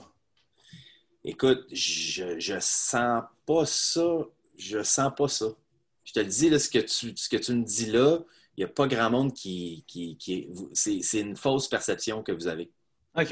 Mais Je je te- je dans le champ, hein. excuse-moi. Non, non, mais c'est sûr que peut-être, je sais que des fois, j'entends parler que Jeff, il se pogne avec Guillaume Lepage sur Twitter, des affaires de même. Là. Ah ouais. Mais, mais je pense pas que Guy pourrait dire bon, ben, j'invite plus Réal parce qu'il est, à, qu'il est à Radio X. Je pense qu'il est assez intelligent pour euh, pas mêler les deux. Puis non, je pense pas. Je pense que les gars, s'ils se pognent sur Twitter aussi, ça fait un peu partie du show. là. Je pense que oui. Ben, Parce voyons. que Mm. euh, Guy, c'est quelqu'un de très intelligent, puis il ne peut pas être en désaccord tout le temps avec Jeff. Je pense que la plupart du temps, il est en accord avec Jeff. Oh, fois, à ce Jeff- point-là, ah ouais. Ah oui, ah oui. Puis Jeff, il- des fois, il dit des affaires trop, qui- trop immenses, puis là, Guy ne veut pas laisser passer ça, puis il saute dessus. tu sais. Il en profite. Ouais, ouais, Ouais. ouais, ouais. Je, je vois ça comme ça. Mais parce que il quand que Jeff il a été à Énergie à Québec pendant un bout, puis RBO était venu, il faisait un show euh, au centre Vidéotron. Puis il avait passé en ondes avec Jeff, puis il avait comme fait la paix, tu sais, puis c'était super bien entendu, les gars. Puis après ça, la chicane a repogné euh, pas, pas- pas longtemps après, là, mais c'est ça, on entend la hache de guerre, ouais, ouais, cool, hein, les gars. Puis Jeff, il avait un mandat d'aider les gars à vendre le show, puis tout, puis ça s'était Ouais. bien passé. là. Je pense que quand il retournait à choix, on dirait que c'est là que la, la- la guerre a pogné. Mais nous autres, euh, ben, on a Bécile qui est, qui est de Montréal. Les autres, on est pas mal tous de la région de Québec. Je pense qu'on a tout le temps aimé ça un peu, une petite guerre Montréal-Québec. Ça vient des équipes de hockey, ça vient Ouais. de. C'est un sport qu'on aime pratiquer un peu. Là. Même entre Ah oui, nous je autres, on- Ouais, hein? Puis même entre vous autres, les, entre les stations de radio, je trouve ça formidable de, tu sais, quand les sondages ils sortent, il- le monde parle des sondages, tu sais. À Montréal, on n'entend pas ça, c'est juste un jingle qui part et qui dit que tout le monde est numéro un, là. Mais oui, aussi. ça, ça- ça me fait tout le temps rire, tu sais. Parce que moi, si j'étais moi, si j'étais le- directeur des programmes d'une station, c'est sûr que mon jingle, il dirait toujours numéro 4 ou 5, tu sais, puis ça me ferait bien rire. Mais ouais, on Nous est numéro fiers d'être le numéro 5 à Montréal. Mais la façon qu'ils analysent les sondages entre eux autres, puis qu'ils parlent de l'animateur de l'autre poste, puis écoute, ça, j'adore ça. Je trouve ça drôle. C'est comme s'ils se prennent pas au sérieux à Québec. C'est ça que j'aime, moi, de la, de la- de la- de la radio de Québec puis du monde de Québec. Montréal, on se prend un peu plus au sérieux, tu sais. Puis là, t'en fais, tu vas faire des chroniques avec Jeff. T'en fais-tu d'autres radios ailleurs? Je fais euh, la, station sœur de, choix qui est 91.9 Sport à Montréal. OK? Je, je vais faire un tour là, de, de une heure euh, à chaque vendredi en live là-bas à, à la station. Puis je fais une capsule humoristique qui passe toute la journée le vendredi. Euh, comme c'est vendredi, on s'amuse un peu. Puis je fais des, des personnages sportifs puis, euh, qui appellent. Je fais des appels un peu. Qu'est-ce que tu veux dire par là? Des, des- des coups de téléphone ou tu fais semblant d'être quelqu'un qui se fait appeler? Ben, L'autre fois, je faisais, euh, j'imitais Serge Savard qui avait oublié un bobblehead de Keith Acton dans son bureau au centre je, je pars sur des affaires puis je m'amuse. Ah ouais, c'est certain que ça doit être le fun de faire ça. Euh, puis, as-tu d'autres projets en cours de télévision ou de, spectacle d'humour? Ben, euh, mon show, j'essaie de terminer. J'avais une tournée que, je fêtais mes 30 ans de carrière. Je faisais comme 30 villes euh, en un an. 30 villes, 30 piastres, ça s'appelait comme ça ma tournée. Mais à cause du COVID, il m'en reste 10 qui ont été reportés à partir de janvier. Puis j'avais plein de shows de rodage qui s'en venaient, puis ça a tout été repoussé. Fait que euh, je vais avoir un hiver puis un printemps de fou parce que c'est comme s'il y avait deux étages de show un par-dessus l'autre. Puis euh, pour la télé, je développe tout le temps 4, 5, 6 projets de front. euh, puis je sais jamais le projet qui va marcher, mais tu sais, en télé, c'est tout le temps une moyenne de 1 sur 10. tu présentes Ah, 10, ouais. 10 projets, il y en a un qui marche. Fait que j'attends toujours des réponses euh, souvent négatives, mais des fois, ça marche. Hey, puis je voulais te, je voulais te demander ça, puis oh, en même temps, si c'est négatif, tu me dis euh, je veux pas, euh, je veux pas en parler ou whatever. là. Mais euh, pendant qu'on se parlait tantôt, je suis allé voir sur le sous-écoute de Mike Warren, Oui? puis j'ai tapé ton nom, puis t'es pas apparu. Non? Tu l'as jamais fait. Est-ce que c'est quelque chose que tu es contre Mike Ward ou que c'est. C'est un juste pas à, ça a juste pas à, euh, à donner, finalement? Non, non, je connais, je connais bien Mike depuis, euh, depuis, depuis qu'il a commencé, finalement. C'est un bon ami. Il a, il a d'ailleurs écrit pour le King des ados. Le seul writer qui écrit pour le King, ça a été Mike. OK. Euh, puis à chaque fois qu'on se voit, il me le demande d'y aller à son podcast, puis ça ne donne pas. Que les fois qu'il m'a demandé, je n'étais pas dispo pour y aller. Puis c'est loin, c'est à Montréal. Puis tu sais, à Montréal, avec le trafic de chez nous, c'est c'est deux heures. Mais je- je- oui, je vais y aller éventuellement, c'est sûr. Puis je connais bien son, son- son gérant aussi, euh, Michel. Fait que Ouais. c'est sûr que ça va se faire. Ouais, parce que j'aime. euh, ça. avant Mike Ward. Là. Ça Oui, ça. Ouais. Ah ouais, on est rendu Euh, big en tabarouette, les gars. hein. certain, je suis pas certain que tu serais bon. là. Puis je faisais de la radio en plus. avec, là. J'ai fait de la radio en plus avec Mike dans Les Fantastiques il y a une couple d'années. Ouais, ouais, ouais, ouais. J'ai toujours du fun avec. là. C'est c'est un, c'est un beau personnage. Son- lui, son podcast, c'est fou, pareil. hein, C'est le numéro un au Canada. Tu sais, on aurait pu comprendre au Francophone. Québec. Francophone, oui. Au Canada, là, il est big en tabarnak. Francophone, je pense que c'est le même. euh, Ben, Anglophone le- aussi. Non, Anglophone. non, non. C'est le Ouais. podcast francophone le plus écouté au monde. au monde, c'est ça. Ouais, c'est Wow. Au au monde. Au monde, ouais, francophone. Ça, j'avais vu ça Fait fort. que, euh, un petit Réal Bélan, là, je pense que ça serait pas mal bon. J'aimerais ça. Je, je- je vais peut-être même l'appeler moi-même. Au lieu de me provoquer, finalement, au lieu que ce soit lui qui m'appelle et que je dis que je suis pas disponible. Moi, il a envoyé mes dispos. nous, autres, nous autres, on va faire le contraire. On va essayer d'avoir Mike Ward dans notre podcast. On va rire. On va dire, bon, nous on autres, on a eu Mike. Ward dans le nôtre avant que lui, il nous invite dans le sien. On va parler de vous autres. Changement de Ah, podcast. c'est bon, Tu ça. parlais- tu- de sujet de podcast. Tantôt, tu parlais, tu sais, je, je fais 10 émissions, 10 euh, projets, puis j'en ai en un de produit en télé. Euh, T'as-tu déjà pensé, mettons, t'auto-produire ou euh, te, lancer sur une plateforme web que tu n'as pas, de- télé? Enfin, mettons, tu pars de quoi? Au-delà du réel 2.0 sur YouTube, mettons. Avec, ou avec un Patreon que le monde, ils, peuvent écouter toute l'émission complète, ils peuvent avoir des, scènes éditées, des scènes non coupées, des affaires de même avec euh, la monétisation. J'ai- J'aimerais ça, mais j'ai l'impression que c'est compliqué parce que ça paye pas. C'est dur d'engager des, des bonnes personnes pour faire ça puis de ne pas les payer. C'est un peu abstrait encore pour moi. Je sais que plein de monde me parle de sport toute ta chaîne YouTube. Ou... Mais au Québec, c'est compliqué. Tu n'as pas vraiment de.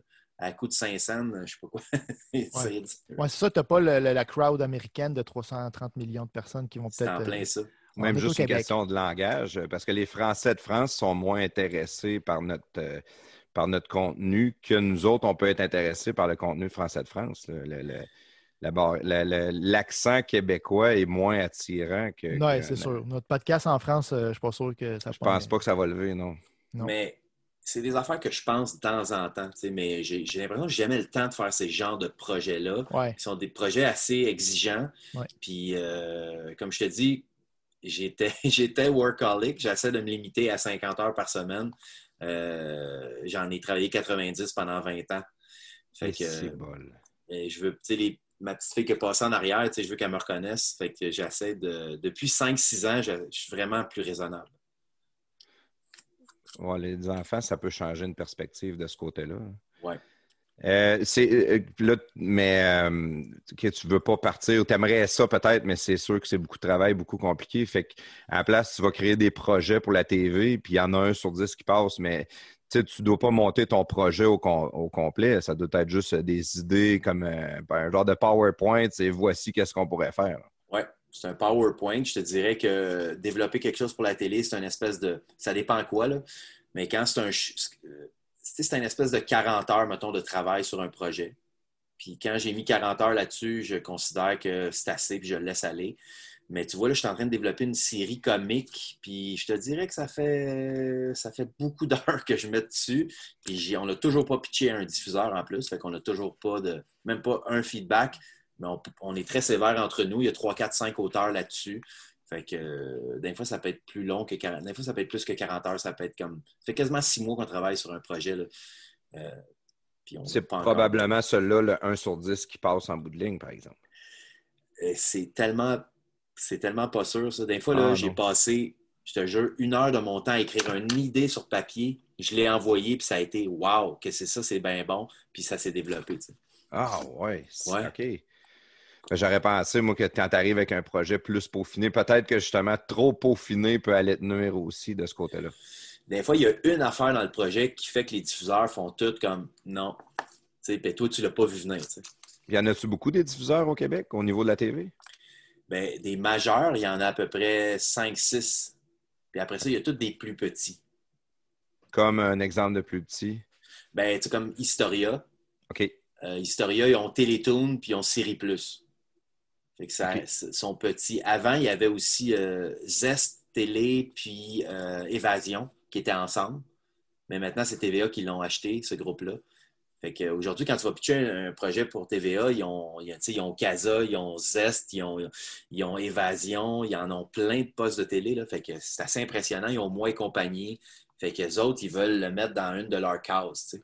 C'est à, TVA que tu vas, aller, euh, tu vas aller présenter le projet. Tu n'iras pas le présenter à chaque chaîne, dans le fond. je, je vais te dire, souvent, TVA est le dernier choix parce qu'eux autres, ils pensent souvent juste au code d'écoute.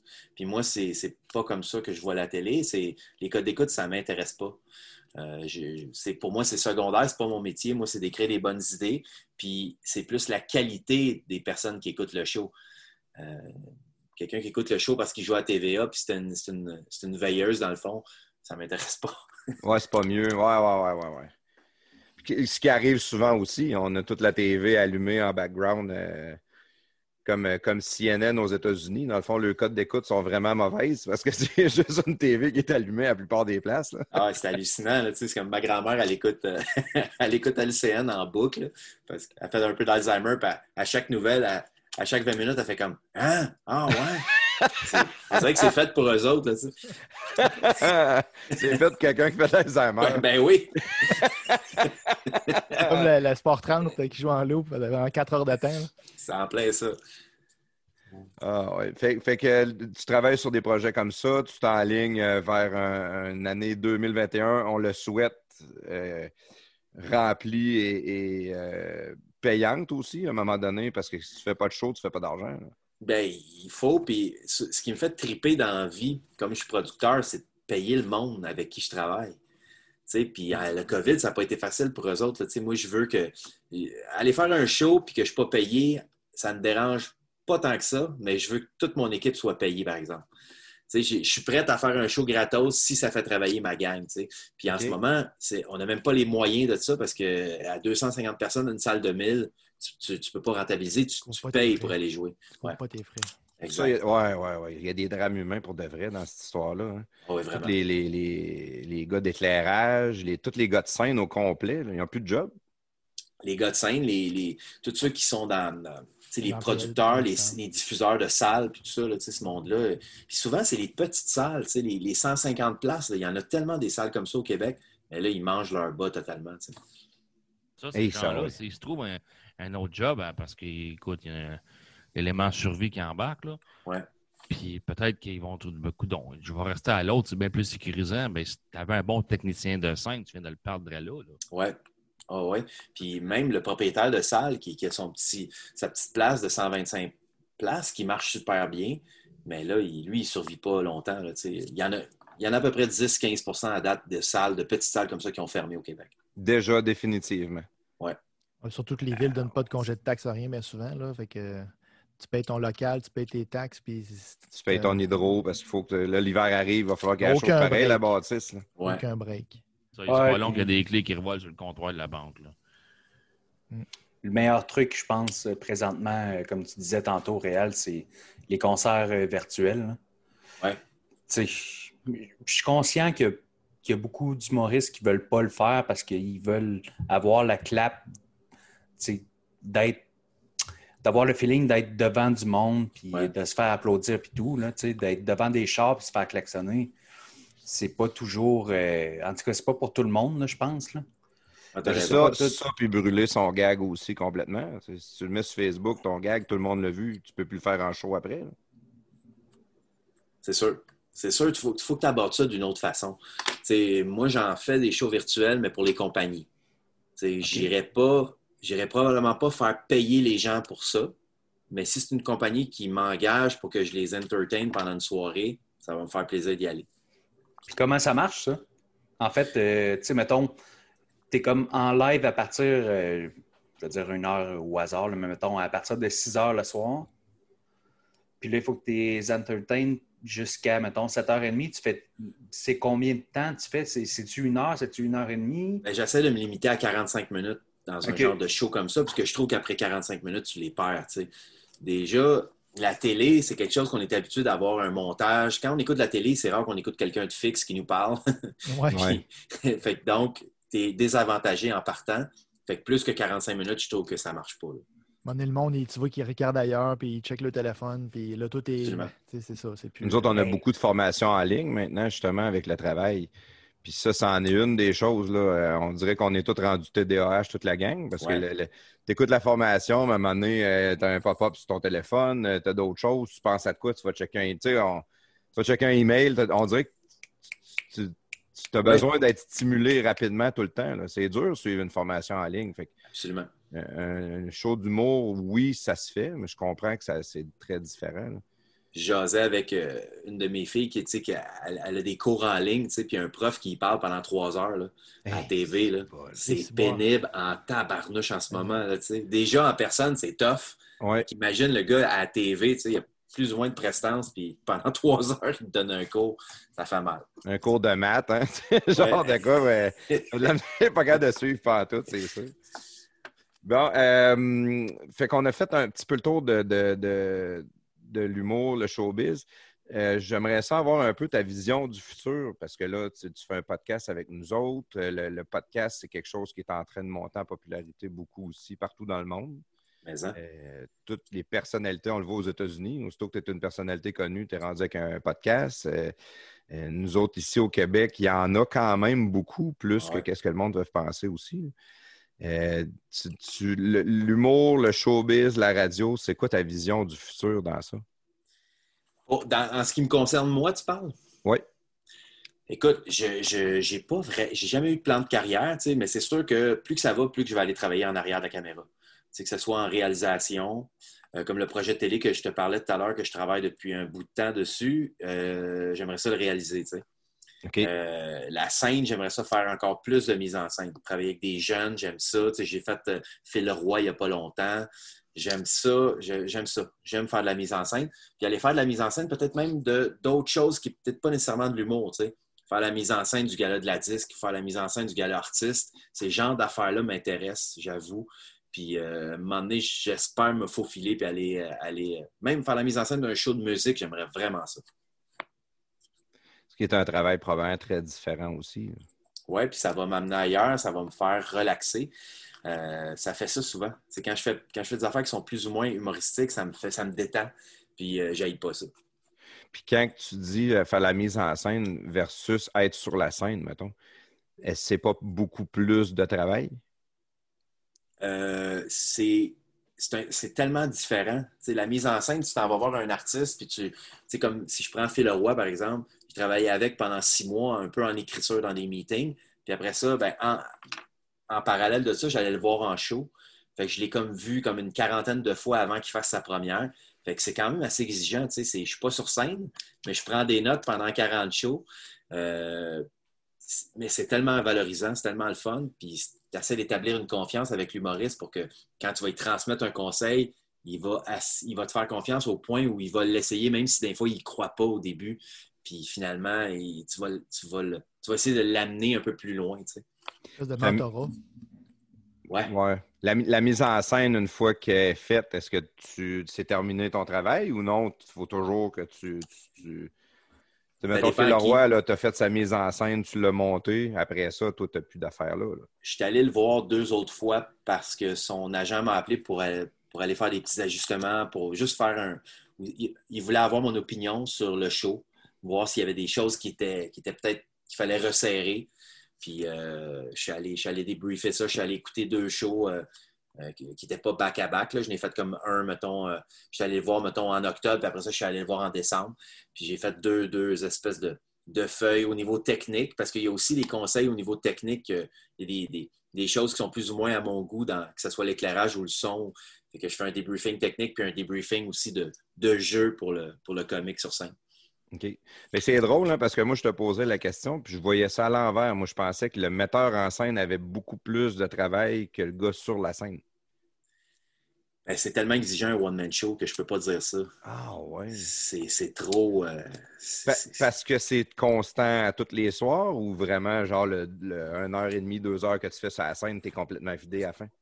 t'es- t'es vidé, puis euh, il y a une espèce de, de don de soi là-dedans. Là, c'est comme, je ne sais pas comment le dire, c'est- ça ressemble à un match de tennis. Là.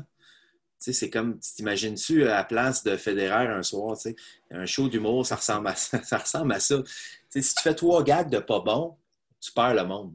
Fait qu'il y a- Ouais. il y a quelque chose de très exigeant là-dedans, puis t'es vidé. Fait que Phil, j'essayais aussi de l'accompagner, puis de dire, regarde, à soir, mettons comme sa première avait super bien été. Puis là, après ça, j'ai eu un petit meeting avec, puis j'ai dit là, tu penses que tu as accompli ton affaire, ton, ton but est atteint, mais ton, ça fait juste commencer. Là, tu es au pied de l'Everest, puis là, il faut que tu le montes. Maintenant, tu as accès à l'Everest. Monte-le maintenant, puis tu vas arriver à la fin de ta tournée. Un, un show. Il est parti à pleurer. Il est Ça, il il l'a brisé tout de suite. hein. Ouais. Un, un show de même, tu peux runner ça combien de temps? Le plus longtemps possible, mais souvent, les humoristes, c'est deux ans, deux ans et demi à peu près. Puis après ça, il retombe en écriture. Ouais. Mais moi, je trouve ça court. Parce que pour le temps puis l'exigence, tu sais, prend à peu près un an monter un show, tu sais, du début à la fin. Euh, on mérite plus que deux ans de tournée. tu sais. Moi, mon premier show, je l'ai fait pendant cinq ans et demi. Fait que je me suis gâté, là, je l'ai fait longtemps. Vraiment. Mais c'est du Probablement monde que- qui veulent payer pour aller le voir. euh, Chris, pourquoi arrêter? hein? Parce que des fois, les diffuseurs veulent plus te voir. Les ouais. diffuseurs veulent de la nouveauté, eux. Qui peut être une différence entre si tu étais en anglais, que tu fais faire la grandeur du Canada ou la grandeur des États-Unis, que tu peux euh, faire ton show pendant trois mois, six mois d'une ville, puis après ça, changer de ville, puis changer de ville. Puis c'est tout le temps du nouveau monde qui ne l'ont jamais vu, ton, ton stand-up. Ouais, je, je les envie pas mal. Oui, probablement. Ouais. Parce que quand tu arrives ici au Québec, tu as fait le tour du Québec deux fois en deux ans, mais tout le monde l'a vu ton show. Fait que c'est Ouais. plus- euh, Puis en plus, tu as fait euh, des sequels à à Radio-Canada, puis à TVA. Puis fait que là, ça, ça doit être le plus dur aussi. Quand une joke a passé à TV puis tu essaies de la refaire, il faut que tu fasses rire encore le monde. ça, c'est mental parce que souvent, premièrement, les gens peuvent entendre le même gag deux fois, c'est pas grave. Euh, pas si grave que ça, tu sais. Ça dépend du gag, là. Puis l'autre affaire, c'est que souvent, c'est pas le même monde qui voit les affaires, tu sais. Fait que, ou il y a peut-être dans la salle 10 personnes sur, sur, sur 1000 qui l'ont vu à télé, tu sais. Fait que c'est pas si grave. Mais si mentalement, tu penses que tout le monde a écouté ton gag, t'es fait parce que t'auras plus de confiance. Ah ouais. C'est plus de même. Puis là, tu vas, tu, vas, tu vas manquer ton punch ou ton énergie, elle sera pas à la bonne Ouais. place. Pour... C'est comme si tu partais loser. En part- Moi, je me souviens euh, que- à Québec, justement, au Dagobert, dans le temps, moi puis Stéphane Lefebvre, on était en duo, puis on a fait 20 quelques fois le Dagobert avec le même numéro. ouais. C'est tout du monde bien chaud, fait que ouais, il riait pareil. Oui, Le gars l'a il vu la voulait- veille puis il s'en souvient plus. là. Il voulait, Ouais. ouais. Oui, il on essayait d'être meilleur aussi. On essayait d'en donner plus, puis d'essayer de s'en sortir parce qu'on voulait rentabiliser notre affaire. On avait juste un numéro. tu sais.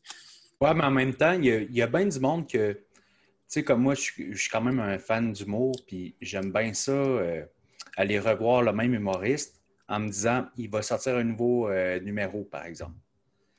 Mais mettons, j'y vais, puis il sort exactement le même numéro que j'avais vu là à peu près trois mois, mais je ne me rappelle plus tant, tu sais. Ouais. Fait que je ris encore, malgré, tu sais, parce que j'ai oublié toutes les gags et tout, là, tu sais. Ben oui, L'é- L'énergie de la foule aussi. euh, Ben oui, c'est ça, exactement. Là, ça t'entraîne euh, dans, dans- dans un autre monde. Puis, euh, non, euh, tu sais, tu peux pas. euh, comment je dirais ça? Tu peux pas euh, aller voir un show d'humour et te dire. ben, à chaque fois, ça va être des nouvelles jokes, là, tu sais. Parce que l'humoriste veut, veut pas. Il faut qu'il crée, puis il faut qu'il rôde, puis il faut qu'il fasse euh, son show, là, justement, là, tu sais. Ça dépend du, du- du type d'humoriste, mais tu sais, comme un gars comme Dominique Paquet, par exemple, qui est un, comme un comique naturel, tu peux aller voir son show dix fois, puis je pense que tu vas rire les dix fois. Ouais. Je me souviens pas d'avoir été tanné de voir Dom en show. Même des fois, je me, me surprenais à même pas prendre de notes parce que je me sentais comme le public. tu sais. Ouais, c'est ça, mais tu savais c'était quoi les gags Ouais, qui s'en venaient, mais je suis sûr et certain que la plupart du temps, tu avais oublié c'était quoi les, les punchlines, là, sais. ouais, c'est ça. Je me, je me faisais prendre au jeu. tu sais. Puis même, ben là, quand tu es un maniaque, tu sais, j'aimais ça, moi, voir Michel Courtemanche avoir le faux rire Ah ouais, là, ça c'est Puis le lendemain, je revenais, puis il y avait le faux rire à la même place. Puis je le trouvais quand même génial de, de, de simuler un faux rire, mais que ça a l'air vraiment, ça a l'air vrai comme ça à chaque fois. C'est qui tes, tes humoristes, mettons, que tu as eu le plus d'influence? Ben, on, on a parlé tout à l'heure, mais euh, Michel Courtemanche était un Ah de ouais, ceux-là. ouais, vrai. Euh, Yves Pépeltier aussi. Puis j'ai pas nommé, mais il y avait Claude Meunier qui m'a bien gros influencé euh, quand j'étais jeune. Je- dans le temps des. Avant, là, des- ah, ben, dans le temps de Paul et Paul, au début même. là. Ouais, ouais, ouais. Ouais. Ben, je sais pas si tu es abonné euh, sous-écoute de Mike Ward. Je sais que j'en parle souvent, là. mais ils viennent de recevoir justement Yvon Deschamps avec Claude Meunier. Wow. Les deux ensemble, c'est excellent. C'est à peu près un deux heures. là. Je vais aller C'est- écouter c'est ça. très bon. Ah. Tantôt, je t'ai posé la question sur ta vision du futur, puis on a parlé sur la vision de ton futur. J'aimerais ça que tu nous amènes euh, ta vision du futur euh, de, de- en général du showbiz au Québec. Eh mon Dieu. Euh, il, il va falloir trouver une façon, euh, premièrement, que les artistes retrouvent un peu plus de liberté. Ça, c'est sûr, en écriture, en création, parce que sinon, ça va être plate à télé, en tabarnouche, puis euh, les shows vont être de plus en plus euh, beige. Puis les artistes en musique, moi, je suis touché par ça parce que ma fille euh, fait la première partie de mon show. C'est une chanteuse, auteur-compositeur. Fait que ils n'ont pas de place. ils n'ont pas de place pour être diffusés à la radio. Il y a un problème de droit d'auteur au Québec. les artistes ont de la misère, les artistes québécois ont de la misère à gagner leur vie. c'est assez compliqué quand tu es un artiste anglophone, tu as tellement un grand bassin qu'à coup de 5 cents, ça marche, mais pas au Québec. Ça, c'est un, gros problème. Il va falloir suivre un modèle qui, ressemble au modèle français au niveau des droits d'auteur, qui est beaucoup, plus, euh, beaucoup mieux organisé pour les artistes. Euh, c'est quoi le modèle français exactement? Ben, le modèle français, c'est qu'une tune qui joue à la radio va recevoir des meilleurs droits d'auteur. Donc, si tu réussis à faire un hit à la radio, ben, tu vas peut-être avoir euh, pour la prochaine année un demi-million en droits d'auteur mais tout le monde va fredonner une toune, mettons, de Francis Cabrel. Mais tout le monde va fredonner une toune, mettons, de Paul Piché. Bien, Saint-Cibola, qui va peut-être avoir fait 50 000 avec sa toune dans toute sa carrière, tu sais. C'est ça qui ne marche pas. Ouais, ouais, ouais, ouais.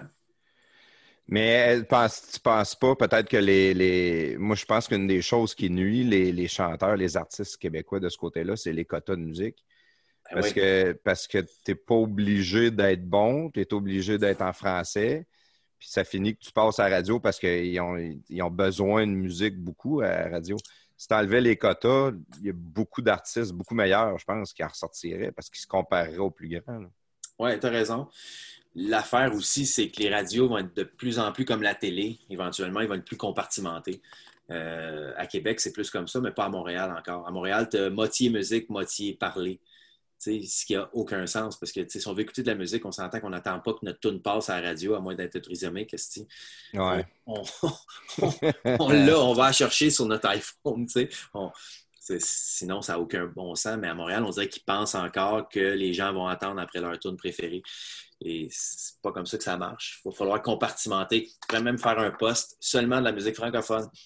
comme un peu, on écoute la télé, tu veux écouter des voyages, tu t'en vas sur Évasion. Tu veux écouter de la construction, tu t'en vas sur Casa j'imagine que la radio devrait être comme ça aussi éventuellement.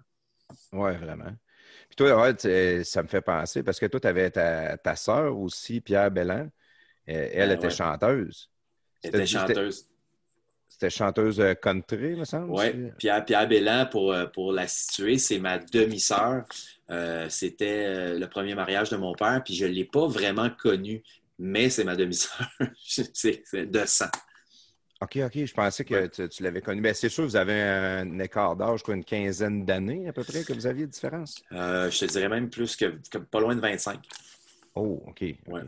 Je, ben, je parlais à ma mère tantôt. Je disais, hey, c'est du quoi, on le reçoit euh, Réal Bénin? Puis la première chose qu'elle a dit, là, parlez-y pas de sa sœur, là, ils se sont pas vus bien, bien. T'aurais dû me le dire avant, Bécile, je n'aurais pas parlé. Non, écoute, c'est pas ma mère qui va diriger nos podcasts, ouais. Elle dirige déjà assez ta vie de même. Hein? tout compris. Euh, là, on a Juge Juteux qui est, qui est euh, sur le mute depuis tantôt. Puis c'est triste parce que Juge Juteux, c'est un des, des, gars les plus intéressants que je connais. Ben, je vous écoute, mais comme des fois, je fais du bruit puis je veux pas euh, qu'on entende rien que le bruit que je fais, je me, je me laisse sur mute puis j'écoute. OK. Ben, jase-nous de quelque chose. parle avec Réal, juge. Je, je, suis intéressé de savoir qu'est-ce que tu pourrais avoir à dire là-dessus. Eh ben, écoute, euh, mes questions, je les ai posées au début parce que c'était plus, on parlait de, de, de euh, du métier de writer puis tout, puis euh, que je me demande des, fois à quel, à quel moment on sait que on, on, va vivre de ce qu'on fait de, de, dans ce milieu-là, parce que c'est pas, pas donné à tout le monde là, la chance là, de, de, de percer. Là. Il y en a du monde qui font des bars, des bars, des bars, puis ils vont être obligés de retourner à la shop à un moment donné c'est une maudite bonne question. Pour vrai, euh, euh, je me suis remis en question dans le métier pas mal souvent. C'est peut-être un secret, c'est peut-être une façon de d'écrire des bonnes affaires, c'est d'être sévère, de, se dire si on est à la bonne place. Euh, mais ce qui est sûr, c'est que c'est un métier qu'il faut que tu fasses à temps plein. si tu penses, en tout cas, sont rares ceux qui font, mettons, qui à temps, à temps partiel font ce métier-là, puis ils vont percer quand même. Mettons un podcast par semaine. Ça tombe rarement du ciel, ce métier-là. Euh, puis, c'est dans n'importe quoi. Je sais que suis l'air d'un vieux qui radote, là, mais tu vas être médecin, c'est huit ans d'études. Puis un professionnel, c'est à peu près tout le temps 8 ans. Que tu apprennes le métier dans le tas, euh, à côté des études, ça va prendre huit ans pareil. Fait que cette espèce de passage obligé de moments pénibles puis dans la pauvreté, euh, pas mal tout le monde passe par là. Tu sais. OK. Sens, hein? Yes. Puis toi, fait que juge, tu as décidé que tu gagnerais pas ta vie là-dedans? Non, non, non. Moi, clairement, euh, j'ai décidé, j'ai décidé d'être plus cave encore. Je gagne ma vie dans la bouffe. fait que, Ouais. euh, mais euh, non, euh, super intéressant. J'aime ça voir le, le, euh, un peu le cheminement dans, dans la carrière, mais à un moment donné, je veux dire, il, il y a, il y a le côté euh, humain qui fait que on- je réalise où est-ce que je suis rendu, puis euh, même vers la fin d'une carrière aussi, là, euh, à un moment donné, on dit bon, est-ce que j'arrête? Est-ce que je prends un break? Euh, tu Ouais. t'as dû, avoir le goût d'en prendre une coupe de break dans ta carrière. À un moment donné, tu disais que tu es workaholic, mais Ouais. si tu dis, hey, moi, pour un an, c'est, terminé, je prends, j'arrête ça là, je prends une sabbatique, euh, je me fais oublier. C'est, quelque chose qui peut arriver ou qui est déjà arrivé? C'est- jamais arrivé, mais euh, j'y ai pensé. J'y ai pensé souvent, puis j'y pense encore. Des fois, je me dis, mes filles s'en allaient au secondaire, mes deux plus jeunes. Là, ils sont, là c'est secondaire 1, 2 maintenant. Mais avant que la première aille au secondaire, je me suis dit, je prends-tu une année avec mes filles, puis je leur fais manquer une année d'école, puis je leur fais voir le monde, tu sais, mais vraiment un sac à dos. J'ai pensé à ce genre d'affaires-là, tu sais. Puis j'ai pas été game de le faire. Mais, euh, mais c'est bon de se remettre en question dans n'importe quoi, ça c'est sûr et certain. Mais je me suis jamais senti menacé. Tu, me parlais de l'argent, puis est-ce que tu peux gagner ta vie? Quand est-ce que tu sais que tu peux gagner ta vie là-dedans? Il y, a, un côté entrepreneur en moi, puis je pense en, plusieurs humoristes aussi, tu qui sont. Qui ont... Mais moi, je suis vraiment entre un artiste et un entrepreneur. Je suis un gars qui part des projets. Je suis un gars qui se produit lui-même. J'ai une petite bébite euh, un peu à part à propos de ça. J'aime pas ça dépendre d'un producteur. J'aime pas ça attendre que le téléphone sonne. C'est compliqué, ça. Euh, si toi-même, tu, comme je vous disais tout à l'heure, tu écris 10 projets, puis tu sais qu'il y en a un sur 10 qui va marcher, ben écris-en 30, tu vas, tu vas en avoir trois par année. Ouais, ouais, ouais, ça fait du sens. La discipline, hein, c'est, mais dans tous les domaines, mais c'est la discipline qui est la plus dure à avoir. Tu sais, Ouais. tout le monde rêverait d'être acteur à Hollywood parce qu'ils veulent le lifestyle puis le jet set, mais probablement qu'avant de devenir acteur à Hollywood, tu as couché dans ton char puis euh, tu as mangé, t'as mangé dans les poubelles quasiment. Tu sais, Ouais, c'est quand tu n'es pas connu, tu pédales pour faire ton nom. Puis quand ton nom est fait, tu pédales pour pas décevoir le monde qui t'ont euh, qui t'ont aidé à te rendre là. tu sais. Ça revient toujours les plus travaillants qui réussissent à percer dans ça. Dans tout. Dans tout, ouais, c'est bon. Ouais. Toi, Batman, tu as souvent des, des, des, des questions. euh, Batman, il est bon de nous partir sur des questions que ça dure 15 minutes après ça. Ouais, ben là, regarde l'heure qui est, là. Moi, je réveille à 4 heures, fait que abrège ta question. OK, ben je vais y aller quand même avec une question assez simple d'abord. Euh, dans toute ta carrière, c'est quoi que tu as préféré le plus? Tu sais, si tu avais un one-timer, là, si tu disais, mettons, que ce soit à la télé ou que ce soit à la radio, tu sais, un moment où un moment où ce que tu t'es dit, ça, là, ça va m'aider dans ma carrière, puis ça, ce bout-là, j'ai vraiment apprécié, puis je sens que, ça va aller plus loin avec ça. Euh, il, y a, eu un moment où j'ai fait un sketch euh, à Juste pour rire qui était un hommage à Gilles Latulippe. Euh, je ne sais pas si vous l'avez vu, là, mais c'est pas grave si vous ne l'avez pas vu, mais c'était. Je faisais un hommage à une pièce qui s'appelle Balconville que Gilles Latulippe a joué toute sa vie. Puis euh, je, je fais ça devant lui, puis moi je sais que Gilles, Gilles il m'a donné des chances dans le métier. là. J'ai fait les démons du métier quand j'étais jeune, vraiment jeune. Ah, ouais. Puis il me faisait jouer d'un sketch, puis il m'aimait bien gros.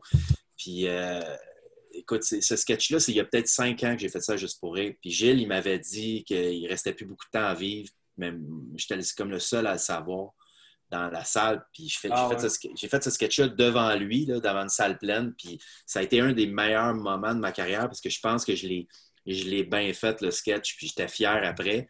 Puis, euh, puis j'étais tellement, tellement heureux qu'après le sketch, j'ai salué, je suis parti. Puis euh, j'ai eu un standing ovation, puis j'étais avec Germain Hood, qui était mon straight man dans le sketch. Puis euh, j'étais allé me changer, puis j'étais en train de me changer, j'étais quasiment tout changé. Puis Germain Hood, il revenait en courant me chercher dans la loge, puis il me disait Réal, le monde sont encore debout, puis ils veulent te revoir. Je suis revenu saluer les pantalons à moitié baissés quasiment, parce que j'étais en pied de bas sur scène pour le deuxième salut. J'avais- jamais vécu quelque chose comme ça. Puis le lendemain, je me suis senti euh, comme si j'avais accompli euh, quelque chose d'incroyable. Est-ce que tu as pleuré? J'ai pas pleuré, mais il y a eu un moment de, de- de fierté où j'ai senti que j'avais tout donné, moi, ce soir-là, parce que c'est la première fois que je le faisais, ce numéro-là. Je n'avais pas eu la chance de, le- de le casser parce que c'est un numéro physique avec des escaliers puis des décors qui cassaient, puis on pouvait casser le décor juste une fois, tu sais. Fait que c'était c'était très risqué, puis euh, je l'ai pas fait sans, un sans faute, mais j'ai fait un bon number, tu sais. Puis ça, vu ce c'est- sketch-là. Tu déboules les marches, me semble, là. Ça se peut-tu, là? Ouais, exact. la gueule solide, là? Ouais, ouais. C'est-tu disponible encore, cette vidéo-là? Mettons que je m'en vais sur YouTube. Je- il est probablement sur le site de Juste pour rire. Il y a, on a comme un site avec plein de, numé- avec plein de numéros. Si tu fais hommage à Gilles la Tulipe, Réal Bélan, peut-être qu'il va sortir. OK. Cool. À l'imbécile. Ben moi, euh, j'ai pas de dernière question. Euh, il, a, il a été très généreux de me donner deux heures euh, à des, des nowhere de Joker amateurs sur euh, Twitter. Fait que je voulais tout simplement te remercier euh, énormément de, de ton temps que tu nous as donné. Euh, on fait ça par passion, pour le fun. Euh, Ben oui. euh, je veux dire, on fait pas une scène avec ça. À la limite, on paye, là, puis euh, c'est toujours cool à chaque fois. Puis quand ça ne sera plus, je, je vais arrêter. tu sais. Moi, moi, j'ai une job de jour, puis euh, il y a comme il y a un gars qui a écrit sur Twitter aujourd'hui, lâchez pas votre job de jour, les gars, vous n'êtes pas bons. Bon, ben, OK, c'est correct. je ne lâcherai pas. Mais euh, bon, pas bon, euh, j'adore faire ça avec mes chums. Puis, puis quand on a des invités de qualité comme toi, euh, c'est encore mieux. C'est c'est le cerise sur le Sunday. Fait que, euh, pour, pour me répéter, ben, encore une fois, un gros merci. Mais tu sais, je vais te dire quelque chose, payé ou pas payé, ça ne change rien. C'est ça l'affaire, tu sais. Fait que euh, c'est pour ça que j'ai décidé d'être payé. Hein? on- va, on va- on va prendre le conseil. Mais on est rendu avec quelqu'un commanditaire. Mettons, on ne paye plus euh, pour le faire. Il y a ça qui est bon. Bon, ça, ben, ton, ton chèque est dans le mal. Mais non, je, je, refuse- non, je ne suis pas d'accord avec ça. Euh, moi, me- mon travail, j'ai un excellent salaire. Hein, puis, euh, quand même, le- quand le cadran sonne le matin, ça ne me tente pas. On dirait quand je suis payé, c'est comme c'est une obligation de le faire. Ah Quand ouais, hein? Quand c'est mon loisir, ben là, c'est moins payé. La pression est forte pour le, le- le travail. Euh, Ouais, mais ça, c'est l'humoriste mental. l'avait dit, je pense que c'est François Lé- Léveillé, les adolescents qui font des, des graffitis sur une mur, si tu veux qu'ils arrêtent, paye-les. Il va penser qu'ils travaillent, il va arrêter. Ouais. C'est une joke, mais c'est pas, pas fou. Mais, mais, mais je pense qu'il faudrait idéalement pas penser qu'on travaille dans tous nos jobs.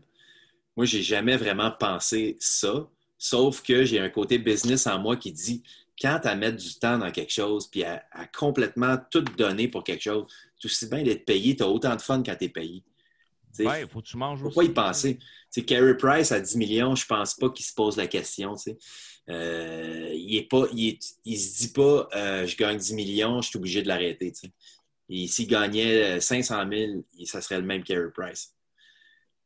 Je le sais, mais c'est plus un jeu pour eux autres. Eux autres doivent, doivent- doivent avoir Je suis pas une, sûr. Une nutritionniste, euh, de- euh, une gang des relations médias. Ça, ça finit plus. Je suis pas sûr que c'est si rose que ça. C'est sûr qu'ils feront pas broyer personne avec ces salaires-là, mais je suis pas sûr que c'est si rose que ça. Ah, t'as raison. pas longtemps non plus. C'est quand tu es jeune, tu as de l'énergie, tu es capable de le prendre. là. Probablement que ces gars-là ne feraient pas une carrière pendant 50 ans euh, comme ils font là une, une dizaine d'années dans leur vie, peut-être. Il y a toujours des mauvais côtés, ça c'est sûr et certain, Ouais. mais il faut que tu ailles assez puiser dans les bons. C'est idéalement. Là. Je ne sais pas qu'est-ce que tu fais dans la vie, mais euh, euh, faut que tu ailles, faut que t'ailles trouver les, les- les- les petits côtés. euh, les petits côtés le fun, puis puis penser au. Pas nécessairement penser au salaire. Ben, officiellement, le personnage d'un imbécile, c'est un chauffeur de Zamboni. Euh, mon vrai métier, il y en a qui le savent. C'est- pas que je veux pas le dire. là. C'est peut-être mieux pas non plus. Non, mais c'est parce que la, la- la compagnie pour laquelle je travaille savent que je fais des gags sur Twitter, puis ils m'ont dit ça nous dérange pas, mais mêle-nous pas à ça. Fait que je vais, je vais respecter ça, c'est mon Ouais. gagne-pain, je suis bien payé. Puis euh, je te le dirai hors d'onde si tu veux, ça me dérange pas. Mais euh, onde, Service, euh, c'est je un service d'escorte. Ah ouais? Non, je peux, ça serait pas payant dans mon cas. non, pas vraiment. Déjà qu'on fait des podcasts pas payants, là. si tu fais un service d'escorte pas payant, ça va être pas payant longtemps. Mais tant que- Puis toi, prestataire? Ah, ben moi, euh, moi non. Regarde, euh, les, euh, les podcasts, euh, ce qu'on fait là, euh, notre paye, c'est de faire- c'est comme faire ce qu'on fait à soir. là. C'est de rencontrer du monde intéressant, puis un peu inaccessible dans le sens que je j'appelle Réal Bellan chez eux, il ne me répondra pas vraiment, je pense. Puis c'est le même avec tout le monde. Tu serais, surpris, mon gars. Ah, mais j'ai pas ton numéro. Mais- ça va être là, on va tomber dessus. Mais euh, le- le- tu sais, c'est ça, c'est dans- notre paye, c'est un peu ça, là, de, de, de- passer des, des soirées avec du monde qui veulent nous parler, puis euh, d'en apprendre plus sur eux, puis euh, faire parta- partager ça avec le monde qui, qui nous suit. Cool, ben, ça me touche d'entendre ça. Vous êtes bien fins, les boys, puis euh, j'ai eu du plaisir à soir avec vous autres. On a jasé de plein d'affaires, puis je vous souhaite des, des invités le fun, puis je vous souhaite des soirées le fun avec votre podcast. C'est bien cool. Ah ben, Ah, vu que c'est tu en apprécié. parles, connais-tu Penelope McQuaid? Ouais. il va Non, essayer de... parce que j'y ai demandé, elle hésitait un peu parce qu'on l'est comme catalogué trop. Là. Je vais on- muter mon micro. Là. Ouais, mais euh, on aimerait ça l'avoir. Si tu peux lui dire qu'on ne magane pas personne, ça serait cool. Parfait. Si je la vois, je vais glisser un mot. Merci. En, terminant réel, en terminant réel, euh, si tu veux, ce serait peut-être un bon temps pour toi, pour tes plugs, ton site web, page Facebook, et etc. Ben, moi, c'est realbelan.com. Fait que toutes mes, mes shows sont tout le temps indiqués là-dessus. Puis euh, à la radio, la radio X, euh, de temps en temps avec Jeff le, midi, c'est souvent le mercredi. Puis euh, à Montréal, c'est le 91.9 Sport. Super. C'est vraiment généreux de ta part. Merci infiniment, Réal.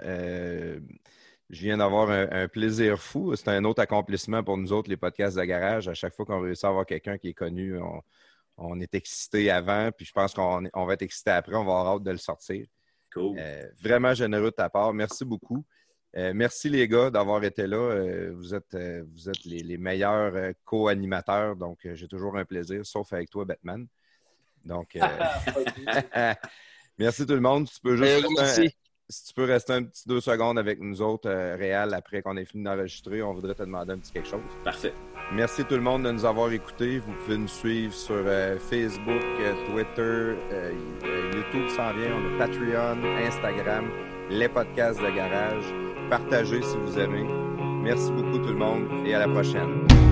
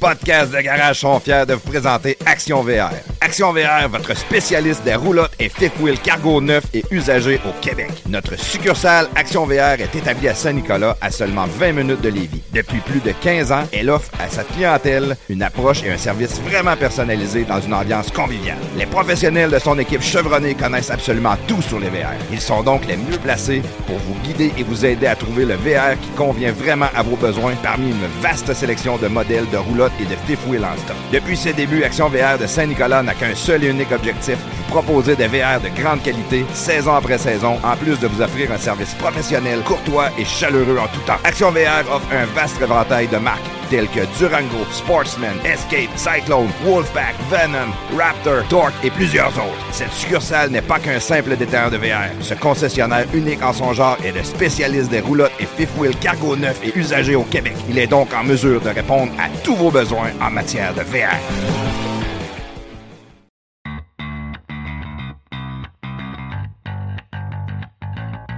Hey plaf! J'ai les hot dogs pour les enfants puis le tomahawk pour souper. Excellent, on va faire les hot dogs sur mon Napoléon propane, ça va aller vite. Puis le tomahawk, on va le faire dans mon kettle Weber au charbon. Ça va être malade. Coudon, t'as combien de barbecue, toi? J'en ai cinq. Ton Napoléon, lui, tu l'as pris où? Barbecue Québec. Ton fumoir? Chez Barbecue Québec. Euh, ça, c'est quoi cette affaire-là? Ça, c'est mon Captain Cook. C'est malade. C'est un barbecue transportable que tu peux faire n'importe quoi avec. Steak, pizza, bacon. C'est le barbecue le plus versatile que tu peux avoir. Pas cher en plus. Puis ça, c'est quoi ce gros vase-là? Ça, c'est mon Kamado. OK, puis j'imagine que tu l'as pris chez Barbecue Québec aussi. T'en penses? Hey, puis hey, c'est quoi lui dans le coin là-bas? Ah, ça, Claude, c'est mon filtre à piscine. Si tu veux un barbecue, fais comme Plaf et va chez Barbecue Québec. Sauce, accessoires, recettes, conseils, même des cours pour que tu deviennes un vrai maître du barbecue. Visite-nous en ligne au barbecuequebec.com et sur Facebook sur notre page Barbecue Québec. Barbecue Québec, c'est la culture du grill.